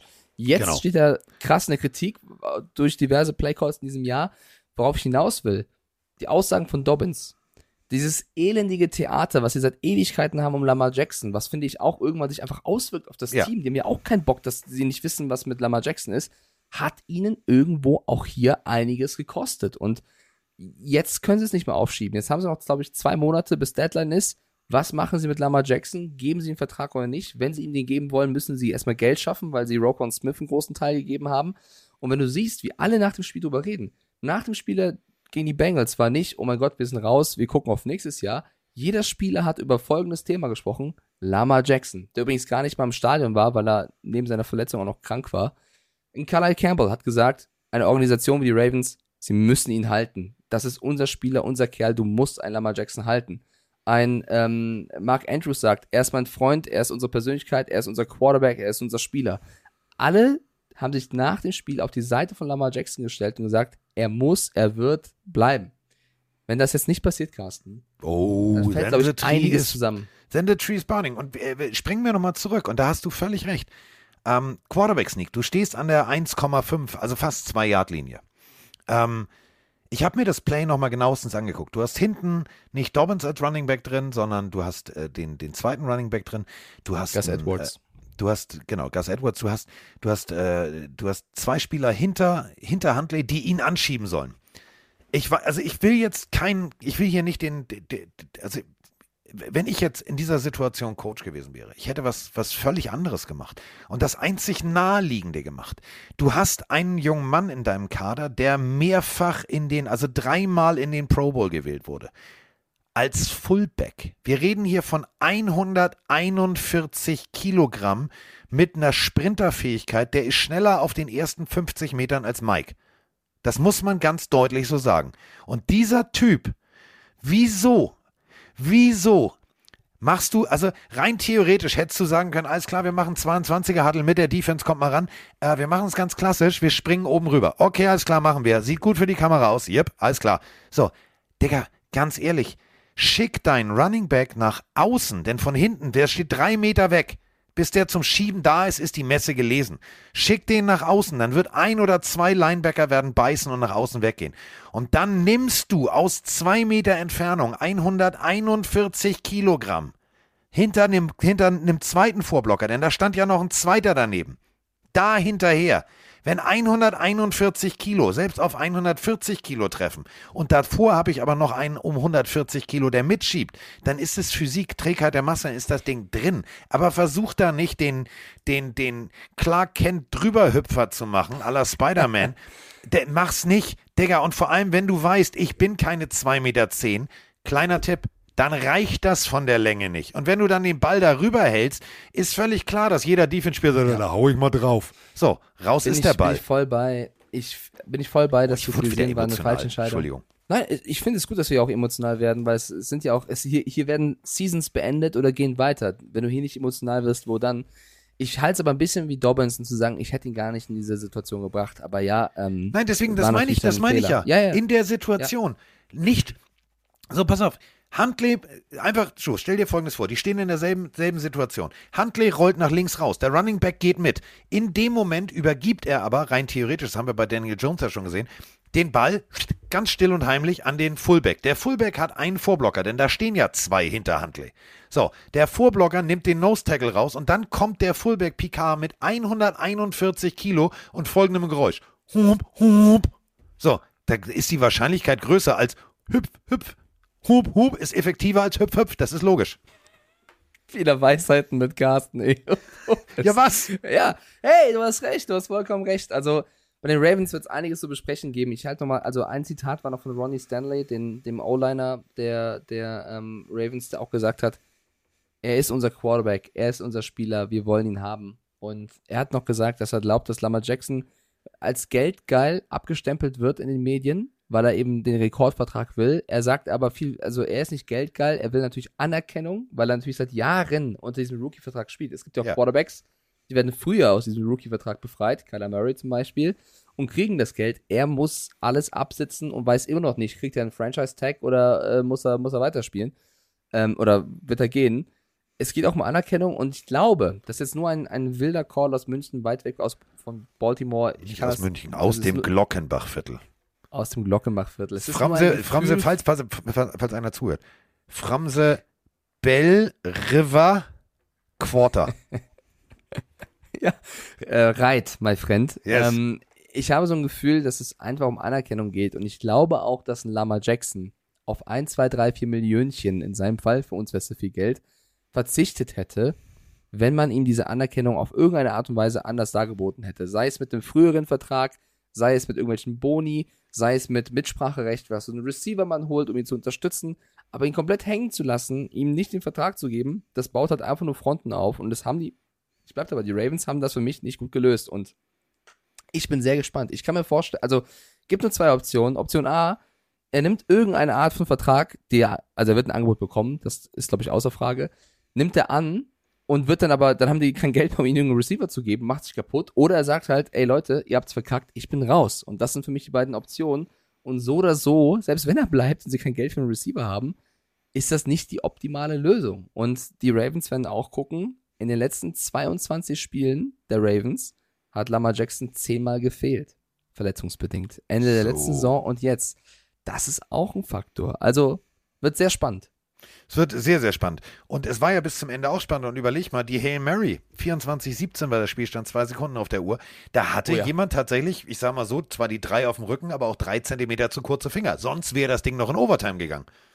Ja, wie gesagt, die, die, das ist für mich der größte Vorwurf an die Bengals. Sie haben die Ravens nicht ernst genommen, nur aufgrund des Quarterbacks und das war fatal.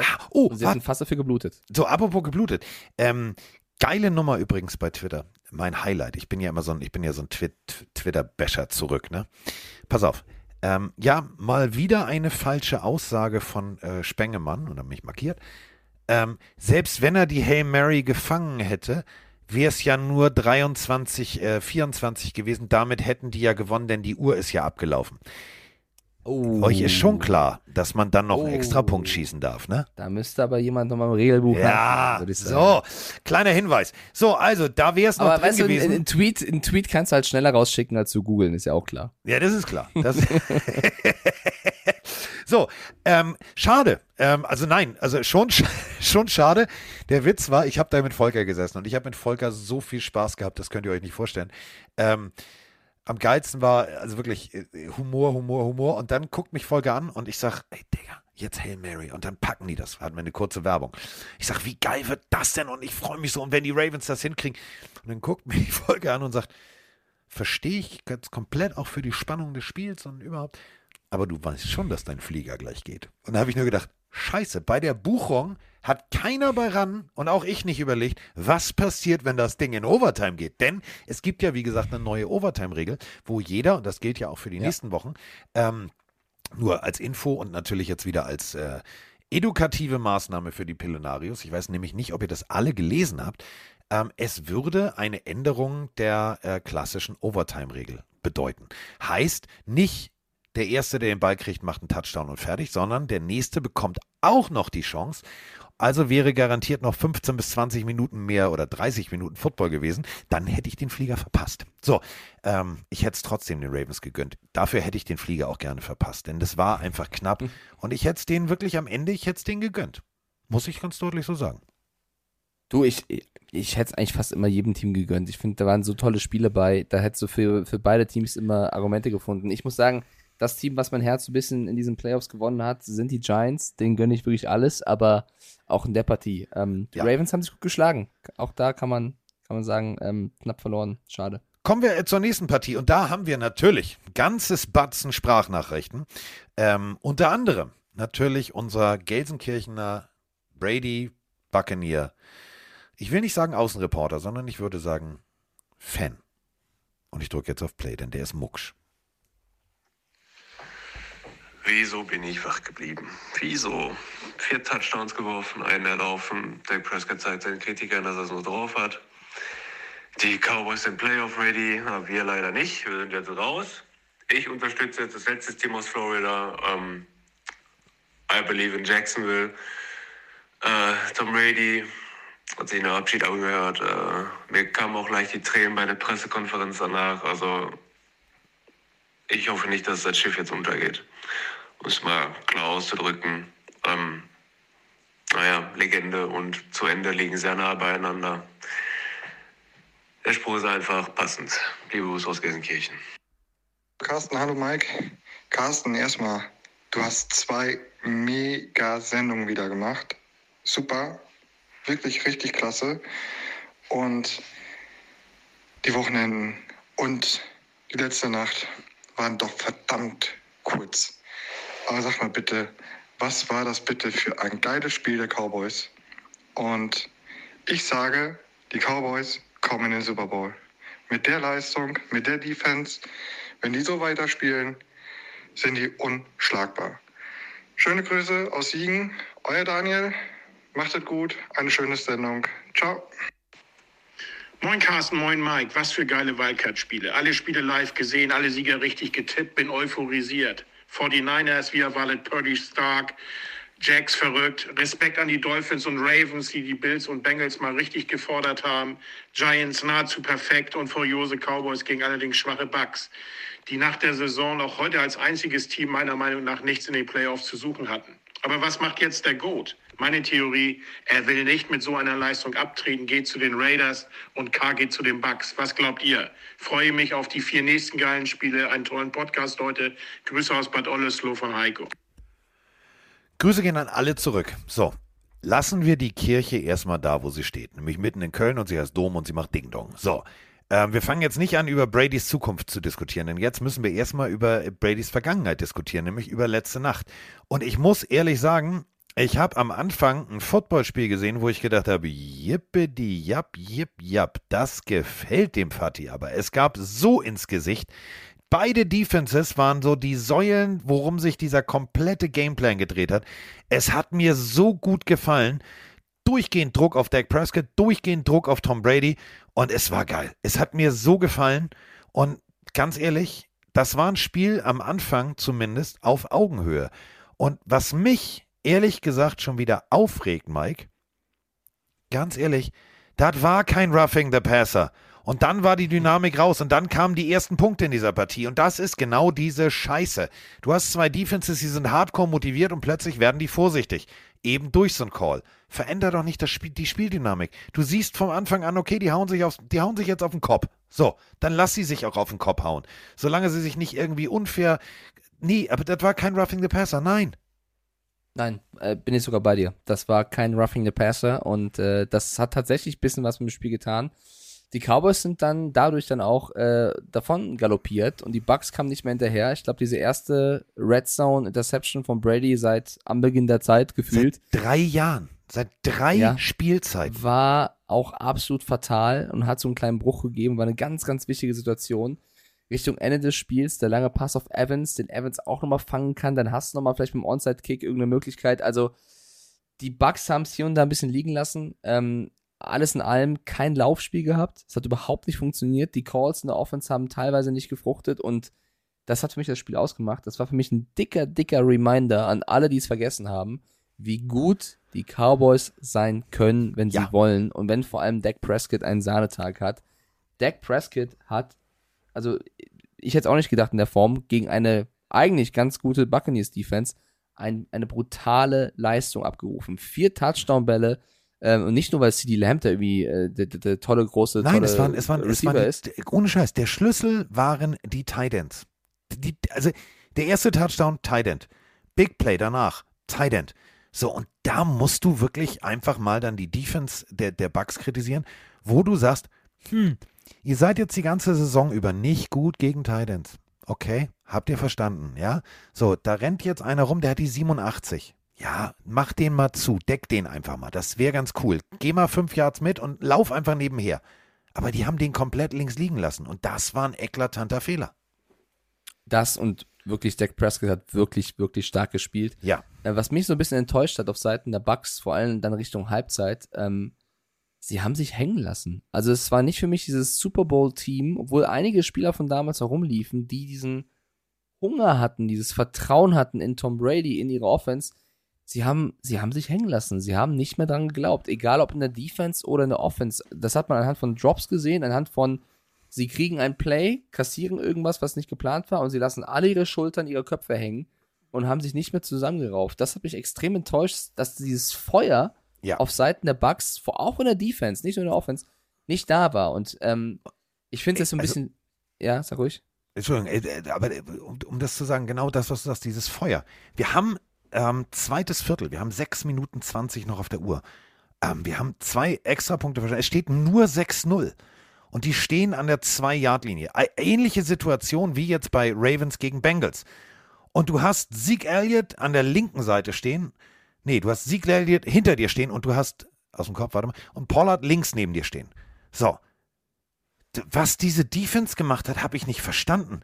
Pollard geht in Motion und ganz ehrlich, du bist die geilste Katze Outside Linebacker, wenn du einen Tackle for Loss gegen Sieg Elliott machst. Alles klar. Aber dein Job war in dem Moment Spine auf den Quarterback. Und du speist nicht, sondern du gehst nach vorne Und dann geht Dak Prescott selber. Dieser Fehler, das war genau das, was du gerade sagst. Es war nicht dieses Hellwachsein, was, was die Bucks ja die, die, letztes Mal bis zum Super Bowl gebracht hat in der Defense, dass sie wirklich Patrick Mahomes contained haben, gemacht haben. Das war, das war nix. So. Und danach. Sie, sie wirkt nicht hungrig, ne? Genau, und danach, und das fand ich das Symptomatischste. Guckt euch das bitte mal in der Zusammenfassung an. Da ist mir das nämlich nochmal so deutlich äh, aufgefallen. Du siehst diesen Lauf, du siehst wirklich diesen individuellen Fehler. Dieses, klar, das war so, hm, ja, ich mach Dienst, also so ist klar, der macht das. Nee, einfach deinen Job machen. Contain halten, da stehen, gucken, Quarterbacks 2. Wenn der nämlich da stehen geblieben wäre, wäre der außen nicht vorbeigekommen. Gerade ist ne, ne, der kürzeste Weg zwischen Punkt A und B, das lernt jeder in Mathematik, ist eine Gerade. So, funktioniert nicht. Und dann siehst du danach den Head Coach der Buccaneers an der Seitenlinie, der da steht und der Blick sprach Bände. Und da habe ich mir gedacht, alles klar, das Ding ist jetzt in dem Moment, jetzt ist gleich Halbzeit in sechs Minuten. Eigentlich müsstest du die Jungs nochmal motivieren und sagen, ey Digga, sondern der steht da und dann, ja, das kann ja wohl nicht angehen und nee. Und pöbelt dann auch mit seinen eigenen äh, Assistant Coaches an der Seitenlinie, wo ich gedacht habe, so, ey, Digga, das ist schlechtes Coaching. Du hättest vorher sagen müssen, Dak Prescott ist kein Peyton Manning, der ist mobil, das kriegst du hin, mach den Weg zu. Nee, machen sie nicht zu. Und dann hast du das gesehen bei ganz vielen Momenten, das, was du gerade sagst, Mike, das war teilweise unambitioniert. Du, du, hast, du hast zwei Leute, du hast einen, einen Defense-Spieler in der Ecke der Endzone zum Touchdown, ähm, da wedelt dann äh, dein Tight frei rum, weil du dich als, als, als in dem Def Defense-Konzept, in der kurzen Zone musst du dich entscheiden zwischen zwei Spielern. Das weißt du aber, dass die das regelmäßig spielen. Dann bau doch um, adaptier das doch. Nein, machen sie nicht. Das im dritten Viertel war, da habe ich gedacht, so, okay, das ist jetzt merkwürdiges Coaching, verstehe ich nicht. Ja, also es war wirklich ein Spiegelbild der Saison, hat auch der Chat auch gerade reingeschrieben. Ähm, fand ich auch, äh, sie haben sich hängen lassen, sie haben nicht das abgerufen. Es ist vielleicht auch so ein bisschen, du hast einige Spieler, die schon den, den Ring bekommen haben. Das hat sich auch bei den Rams so ein bisschen gezeigt in der Saison. Vielleicht brauchst du da mal einen frischen Wind und darüber können wir gleich noch ähm, kurz äh, quatschen. Ich bleib trotzdem dabei, die, die Cowboys haben auch einfach sehr, sehr gut gespielt. Dass ich die Chargers und Jaguars falsch tippe nach so einem Comeback, hätte, glaube ich, keiner kommen sehen. In diesem Spiel haben wir beide auf die Bucks gesetzt und da müssen wir beide, glaube ich, sagen, ja. lagen wir wirklich komplett daneben. Die Cowboys haben ein sehr starkes Spiel gemacht, Ehre wem Ehre gebührt. Dass Russell Gage sich Richtung Ende des Spiels nochmal schwerer verletzt, war ja auch nochmal sehr, sehr schlimm. Ja. Also meine Information ist, dass es ihm den Umständen entsprechend okay geht und er alle wichtigen Teile seines Körpers bewegen kann und ansprechbar ist. Das ist das, äh, was, was Das ist jetzt das Wichtigste. vermeldet wurde. Genau. Ähm, die Grätsche von Tom Brady nach einem Cowboys-Spieler, äh, keine Ahnung, ob er zu viel Mac Jones geschaut hat oder so, soll er lassen. Also das hat, das war, also Das war, Kreis, äh, das war besten, das, Kreisklasse. war, das war der beste Kick auf Seiten, äh, ich will jetzt keinen Brett Maher-Vergleich bringen, aber das war ein guter Kick von, von Brady, den er lassen soll. Die Häme gegen den Kicker, vier PATs zu verschießen. Da haben wir eine, eine Sprachnachricht Wahnsinn. zu und Ja, ähm, die raus. beschäftigt sich mit unserem Freund Herrn Eberle. Guten Morgen, Mike und Carsten. Die Außenstelle von den Dallas Cowboys bitte. Ich möchte bitte einmal die Telefonnummer von Dominik Eberle. Jerry, bitte morgen ein Personalgespräch. Das ist doch nicht mehr normal. oh, oh. Ich weiß gar nicht, was ich sagen soll. Bitte macht so weiter. Schönen Tag noch. Ciao. Ja, sie brauchen, also äh, ich weiß nicht, wie ich das sagen soll. Du, du hast den Kicker, der über 50 und über 60 Yards die Dinger reinsetzt. Aber dann macht der in dieser Partie, und das ist einfach pure Nervosität. Da brauchst du jetzt nicht sagen, ja, der Typ ist ein scheiß Kicker. Nee, über 50, bting, über 60, bting, 48, bting, extra Punkt, oh nö, oh nö. Da war Anspannung, das war, war purer Stress und das hat mich aber auch gestresst heute Nacht, weil ich nicht verstanden habe. Ich habe dann immer im Kopf, hast du das wahrscheinlich auch mal gerechnet? So, jetzt fehlen drei extra Punkte. Bedeutet, wenn jetzt Brady zweimal scored, extra Punkt ist gut, dann ist ja schon wieder ausgeglichen. Dann sehe ich, also das war für mich extrem abstrus. Ja, war es. Ähm, ich will trotzdem Brett Maher hier in Schutz nehmen. Das Ja, war ein war absolut schlechtes, schlechtes Spiel von ihm. Er ist trotzdem dieses Jahr einer der souveränsten Kicker, äh, einer der wenigen, die mehrmals über 60 Yards gescored haben. Er ist der beste Kicker über 50 Yards, Field Goal Distanz, ähm, und hat in diesem Spiel ein sehr schlechtes Spiel gemacht. So schlecht, dass Dak Prescott irgendwann in der Sideline stand und sagt, Alter, geh doch für zwei. So schlecht, dass Peyton Manning im Manning-Cast immer gesagt hat, Alter, kann irgendjemand von euch kicken? Fahr ins Stadion und ersetzt den Mann. Wir sagen hier immer, wie schnell Epic Football sein kann und wir sind sehr traurig, wenn Domi Eberle ein schwaches Spiel als Line macht und dann entlassen wird. Jetzt zu sagen, und ich habe sehr viele Nachrichten bekommen, weil ich eben dieses, ähm, dieses Gespräch mit Domi hatte, kann ich gleich nochmal kurz erzählen. Ähm, ja, lass den Eberle doch zu den, zu den Cowboys gehen. Ich finde es sehr schade.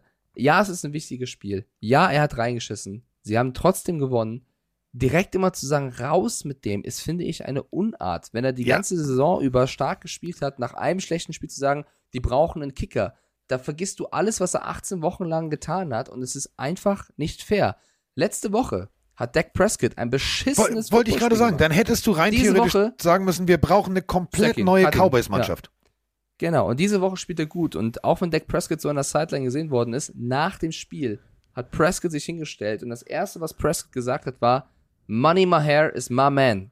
Und sagt nochmal, ich verzeih ihm das. Ich habe letzte Woche selber Scheiße gespielt. Ich habe ihm nach dem Spiel gesagt, Digga, mach das weg, wisch das ab, ist scheißegal, nächste Woche geht's weiter, wir brauchen dich. Denk nicht mehr dran, vergiss es, das passiert. Wir sind Sportler, wir machen auch mal Fehler, weiter geht's. Und genauso würde ich es sehen. Ich verstehe natürlich diese Witze jetzt und cutte ihn und kann jemanden kicken und hol ihn ran, aber jetzt mal im Ernst, Freunde, das war ein schlechtes Spiel von dem Typen. Der hat die ganze Saison gut gespielt. Jetzt nur auf das zu reduzieren, wäre nicht fair. Wenn er jetzt die ganze Season über schlecht gespielt hätte und hier verkackt, ja, okay, dann kannst du drüber reden. Wenn er sonst aber souverän war, finde ich es eine Unart. Und ich bin mit Domi befreundet und würde ihm jeden Spot der ganzen Liga gönnen. Das finde ich hier nicht angebracht. Ähm, das mit Eberle nochmal kurz reinzubringen, weil wir auch über die Bugs hier in dem Spiel reden. Er hat in einem Stream äh, mit mir gesagt, dass er in den letzten Wochen Workouts hatte bei den Tampa Bay Buccaneers und ähm, die müssen, oder zu dem Zeitpunkt müssen sie erstmal abwarten, wie ihre Season verläuft. Die ist jetzt vorbei.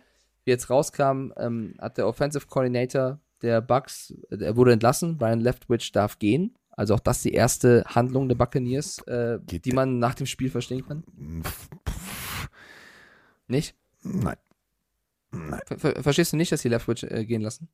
Also, jein. Es war jetzt für mich. Äh, also nicht über das Spiel bezogen, Carsten, aber die Season über ich sag's ja, Matchup jein. Bowls meinst du? Jein. Also, der Fisch stinkt immer am Kopf. Da fängt das Ganze an. Ähm, Byron Leftwich war, als sie den Super Bowl gewonnen haben, der beste Buddy von Brady und you und geiler Typ und du bist der Geil, so und wir sind die Geilsten und wir schaffen alles. Ähm, in dem Falle bist du ja sozusagen zwar OC, aber du hast noch Brady, der immer viel mitredet, der viel Weiß ich nicht. Also dann hättest du, dann hättest du sagen müssen, okay, dann müssen wir ganz vorne anfangen, dann müssen wir erstmal anfangen, den Headcoach in Frage zu stellen. Ich finde es ich find's schade. Nochmal, ich sage ein Jein, ich bin da so bei 51, 49. Ich wollte gerade sagen 51, 50, aber das wird ja völlig lächerlich sein. 51, geil. 49. Ähm, dass es Sinn macht, dass es nicht Sinn macht. Ähm, ich bin da sehr hin und her gerissen. Das ist, das ist für mich so eine Übersprungshandlung, die vielleicht dumm ist. Ja, und äh, vielleicht abschließend zu den Cowboys noch die haben stark gespielt. Die werden sehr unangenehm sein, nächste Woche zu bespielen. Besprechen wir dann in der nächsten Folge drüber. Die Cowboys haben für mich hier nochmal klar gemacht, wer uns, wer uns unterschätzt, fliegt raus. Ja. Und äh, das haben die Buccaneers zu spüren bekommen. Wir müssen trotzdem noch über Brady jetzt äh, reden. Ähm, ich habe heute einen Kommentar geschrieben für, für RAN, weil ich äh, heute ein bisschen über Social Media geflogen bin, weil mich auch interessiert hat, wie jetzt die Welt das erlebt hat. Äh, Tom Brady hat sich nach dem Spiel hingestellt und gesagt, dass er, oder hat sich bedankt für die Liebe der Organisation und hat gesagt, er hofft, dass er das irgendwie zurückgeben konnte. Ich meine, mit dem Super Bowl-Gewinn im heimischen Stadion hat er das irgendwo geschafft, finde ich. Finde ich auch, ja. Und auf die, auf die Frage, ob das ein Abschied sei, hat er gesagt, ich gehe jetzt erstmal nach Hause und möchte mich ausschlafen, was ja auch völlig, eine verständnisvolle völlig normal ist. Und wir haben braucht Zeit. genau zu, de, zu deiner Ge Gedankensammlung deines äh, Artikels, den du geschrieben hast, oder deines Kommentars, haben wir auch eine Sprachnachricht. Moin, ihr beiden, Gosrak hier. Tom Brady, was macht der Mann? Das wird jetzt heiß diskutiert werden. Von euch und von allen anderen wahrscheinlich in den nächsten Wochen. Ich persönlich bin im Retirement-Lager, ganz klar, und zwar aus mehreren Gründen. Tom Brady ist der größte Quarterback aller Zeiten. Diese Karriere kann man ihm nicht mehr versauen, aber das Ende kann er sich selber noch versauen. So wie es leider viele Superstars machen, die den Absprung einfach nicht äh, schaffen. Und wenn er weitermacht, wird das bei ihm auch so sein, weil die Leistungskurve. Er ist immer noch für sein Alter super, aber ähm, man muss einfach festhalten, er macht zunehmend Fehler, die untypisch für ihn sind. Und auch jetzt mal die Frage, welchen Raum werfend. Er hat schon so eine geile Karriere. Was macht noch ein Titel mehr für einen Unterschied? Ich glaube, die Chance auf den Titel ist geringer als die Chance auf die nächste größere Verletzung. Davon hat Warum hörst du jetzt auf? Davon hat, warte, eh, oh, mein Fehler, ich bin nur wieder auf den Knopf gekommen. die größere Verletzung. Davon hat er ja eigentlich bisher zum Glück nur wenige. So, das ist jetzt genau unsere Diskussionsgrundlage. Oh ja, oh ja. Gosrak, ähm, fester Bestandteil unserer Community, hat sehr, sehr viel Ahnung von Football, spielt selber auf der, auf der Defensive Back äh, Position. Ich halte sehr viel von seiner Meinung und freue mich auch immer, wenn er hier mitdiskutiert. Oh, Telefon. Ja, das ist der Aber- Handwerker im Keller. Der schraubt wahrscheinlich immer noch. Der wollte mir jetzt sagen, wahrscheinlich so, Häufchen Aber machen ich und duschen muss- geht nicht. Ich muss Gosrak da wieder, ähm, was heißt wieder, ich muss ihm hier an der Stelle widersprechen. Für mich hat Tom Brady von der Leistung her drittmeisten Passing Yards, ja nicht die beste Completion Rate, trotzdem eine der besten Touchdown-Interception Ratios, eine starke Saison für einen 45-Jährigen gespielt. Ja. Ähm, wenn der Bock hat weiterzumachen, wird es genügend Teams geben, die sagen, komm zu uns. Das heißt, sportlich gesehen ist er nach wie vor in der Lage, auch wenn die Kurve vielleicht jetzt nicht, also er hat letztes Jahr sämtliche Rekorde gebrochen, war der Anführer in, in Passing Yards, jetzt ist er Dritter. Ja, wenn du sagst, du warst letztes Jahr Erster und dieses Jahr Dritter, geht die Kurve nach unten. Die Kurve ist immer noch gut, mein Freund. Die Kurve ist das nicht so, dass du Also sagst, da sind immer noch dann so knapp, knapp so. 28 die Quarterbacks, die sagen würden, Ja, oh, so gut ja. wäre ich auch gerne. Genau. Und was mich so stört an der Nummer, und deswegen habe ich diesen Kommentar geschrieben, weil es Leute gibt, die noch, die, die ganz anders drauf waren als jetzt hier Gosrak. Ähm, ich finde, es steht uns nicht zu, ihm irgendwas vorzuschreiben, was er zu tun hat. Zu sagen, er hat den Zeitpunkt verpasst, den perfekten Zeitpunkt. 2021 hat er den äh, Super Bowl gewonnen, in Jahr, oder 2020 später, ein Jahr später hat er äh, in, in sämtlichen Statistiken angeführt, jetzt fliegt er schon raus, er hat seine Familie verloren, er hat dies, er hat das. Leute, wenn das seine Leidenschaft ist, Football zu spielen und er sich das überlegt hat, dann soll er dem nachgehen. Wenn er das möchte, dann soll er das tun. Er kann sich auch nichts mehr versauen, wenn ich sowas höre wie Ende versauen. Das ist dem doch scheißegal. Der hat zig Ringe gewonnen. Das ist der erfolgreichste Footballspieler, den wir jemals bisher gesehen haben. Wenn der Lust hat, noch fünf Jahre zu spielen und wenn er es drauf hat und wenn es Teams gibt, die ihn wollen, warum nicht? Wenn er jetzt sagt, Leute, jetzt habe ich keine Lust mehr, dann darf er aufhören wird trotzdem, äh, äh, er ist trotzdem eine absolute Legende. Mich stört es, dass wir immer alles, immer alles beurteilen müssen. Wir müssen immer alles beurteilen. Wir müssen auf Social Media heutzutage alles mit Ratschlägen vollhauen. Das soll er tun, das hätte er tun sollen. Nicht nur auf Brady bezogen, auch auf Freunde oder, oder andere Menschen. Das ist, auch wenn man es nicht denken mag, weil er auf dem Platz wie eine Maschine scheint, das ist trotzdem noch ein Mensch mit Gefühlen.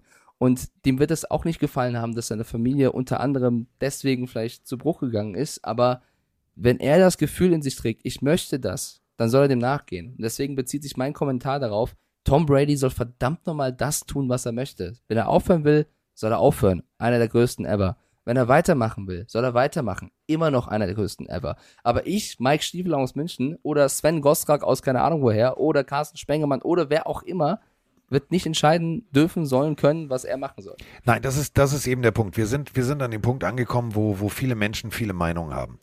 Ähm, meine Meinung ist, ist konträr zu deiner. Das ist aber auch völlig in Ordnung. Jeder Mensch sieht das anders. Peyton Manning zum richtigen Zeitpunkt aufgehört. Es haben viele Quarterbacks äh, teilweise den Peak überpeakt. So, das sehe ich bei Brady jetzt im Ansatz auch schon teilweise, weil natürlich die NFL immer schneller wird. Siehe Mika Parsons, etc.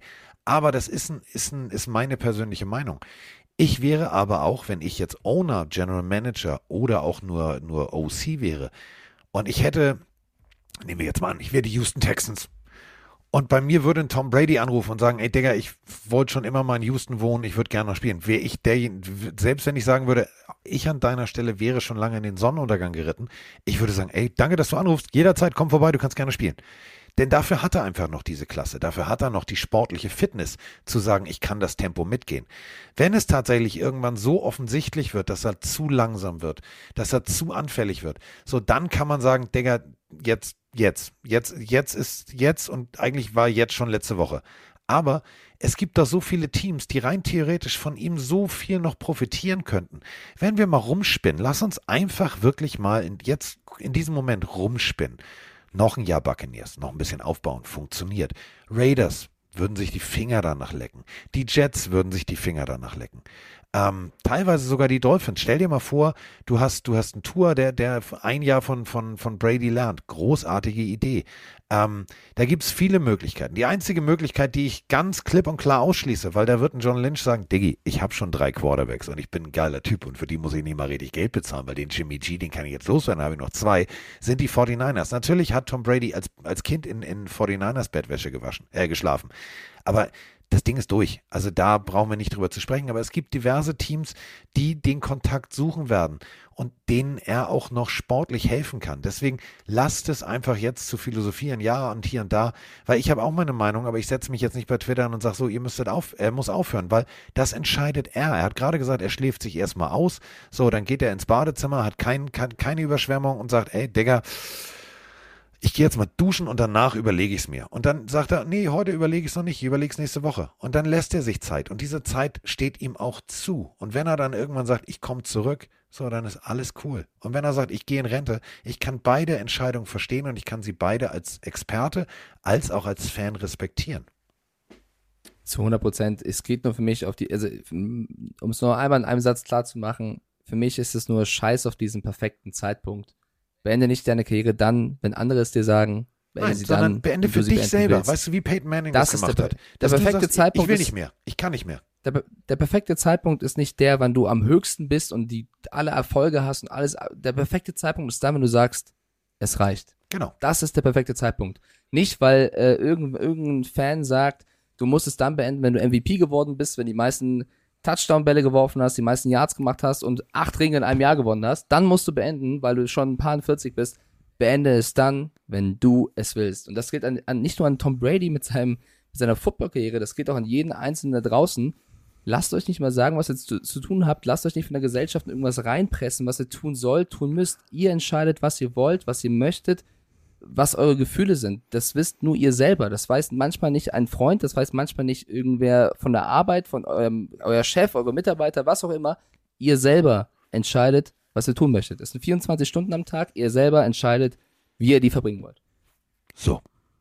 Wenn Brady morgens kein Avocado-Shake mehr trinken will, dann ist der Dann mit Zeitpunkt. Nutella. Dann, pass auf, wenn er, wenn, wenn er sagt, so, morgens jetzt nicht mehr hier gesund Avocado und tralala, sondern ich hätte gern mal Nutella-Brötchen, dann ist der richtige Zeitpunkt zu sagen, ne, dann höre ich jetzt auf. So, wir werden es irgendwann erfahren. Äh, die nächsten Wochen werden spannend. Der nächste Podcast wird vor allem spannend, denn wir werden äh, analysieren, wir werden in die Tiefe gehen und wir werden tippen, tippen und nochmal tippen. Und vielleicht werden wir ganz oft daneben liegen und vielleicht liegen wir auch ganz oft richtig. Es wird auf jeden Fall ein spannendes Wochenende. Wir haben äh, die 49ers gegen hm, die Cowboys. Geiles Spiel. Geiles Spiel. Wir haben die Eagles gegen die Giants. Geiles Spiel. In Philadelphia, also da, da wo selbst arme Hunde ausgebuht werden, die die Frisbee nicht fangen. Geiles Spiel. Und dann haben wir auf Seiten der AFC äh, die Bills gegen die Bengals, also zweimal B, wird, wird großartig bei den Buffalo Bills. Ähm, die Bills müssen über sich hinauswachsen und besser sein als letzte Woche. Die Bengals müssen besser werden, aber wir sehen ein geiles Spiel. Und dann sehen wir das Wunderkind, Trevor Lawrence äh, gegen Patrick Mahomes. Also vier geile Spiele. Ähm, ja, leider werden es jetzt immer weniger. Das ist das Blöde, denn es sind geile Spiele. Ich mag diese, diese K.O.-Runde. Da ist so viel Feuer und Leidenschaft drin. Das ist einfach mal, äh, um es mit den Worten von wohin zu sagen, hup, hup, statt hüpf, hüpf.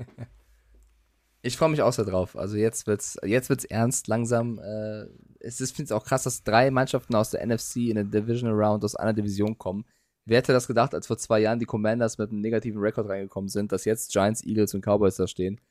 Äh, es wird sehr, sehr geil. Also es wird ein super Wochenende und wenig Schlaf, aber das nehme ich gern in Kauf. So, und damit äh, sind wir jetzt raus. Wir hören uns dann schon innerhalb von ein paar Tagen wieder. Dann machen wir Analyse. Ich bin morgen in Fulda. Äh, für RAN äh, darf ich an die Schule, die damals ja nach dem, äh, nach dem Super Bowl die Abitursklausur Geil. geschrieben hat.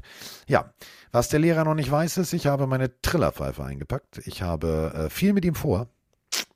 Das wird ein Späßchen. Ja. oh Gott.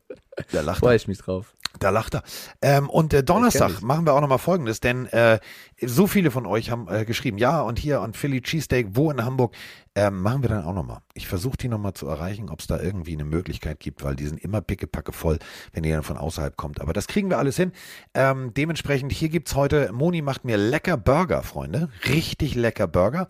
Und dann gibt es heute Abend mal kein Football, sondern äh, da gibt es heute mal ganz klassisch äh, The Last Ship, gucken wir gerade. Und dann knuspern wir gemeinsam unseren Burger, gucken Last Ship und äh, dann äh, schippe ich, schipper ich morgen, schipp, schipp, schipp, nach äh, Fulda. Ich bin mal sehr gespannt. Ich an der Schule. Freunde, das kann was werden. Mit Trillerpfeife.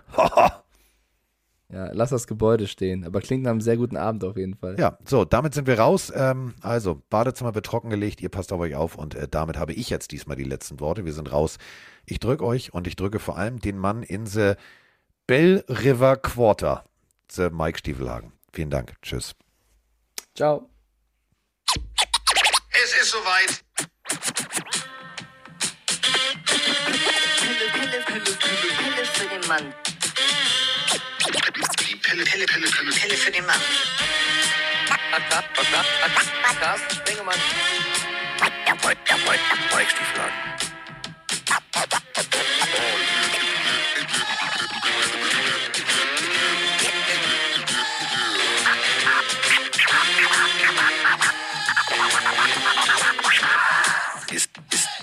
ist, ist, ist in der Haus, der Haus.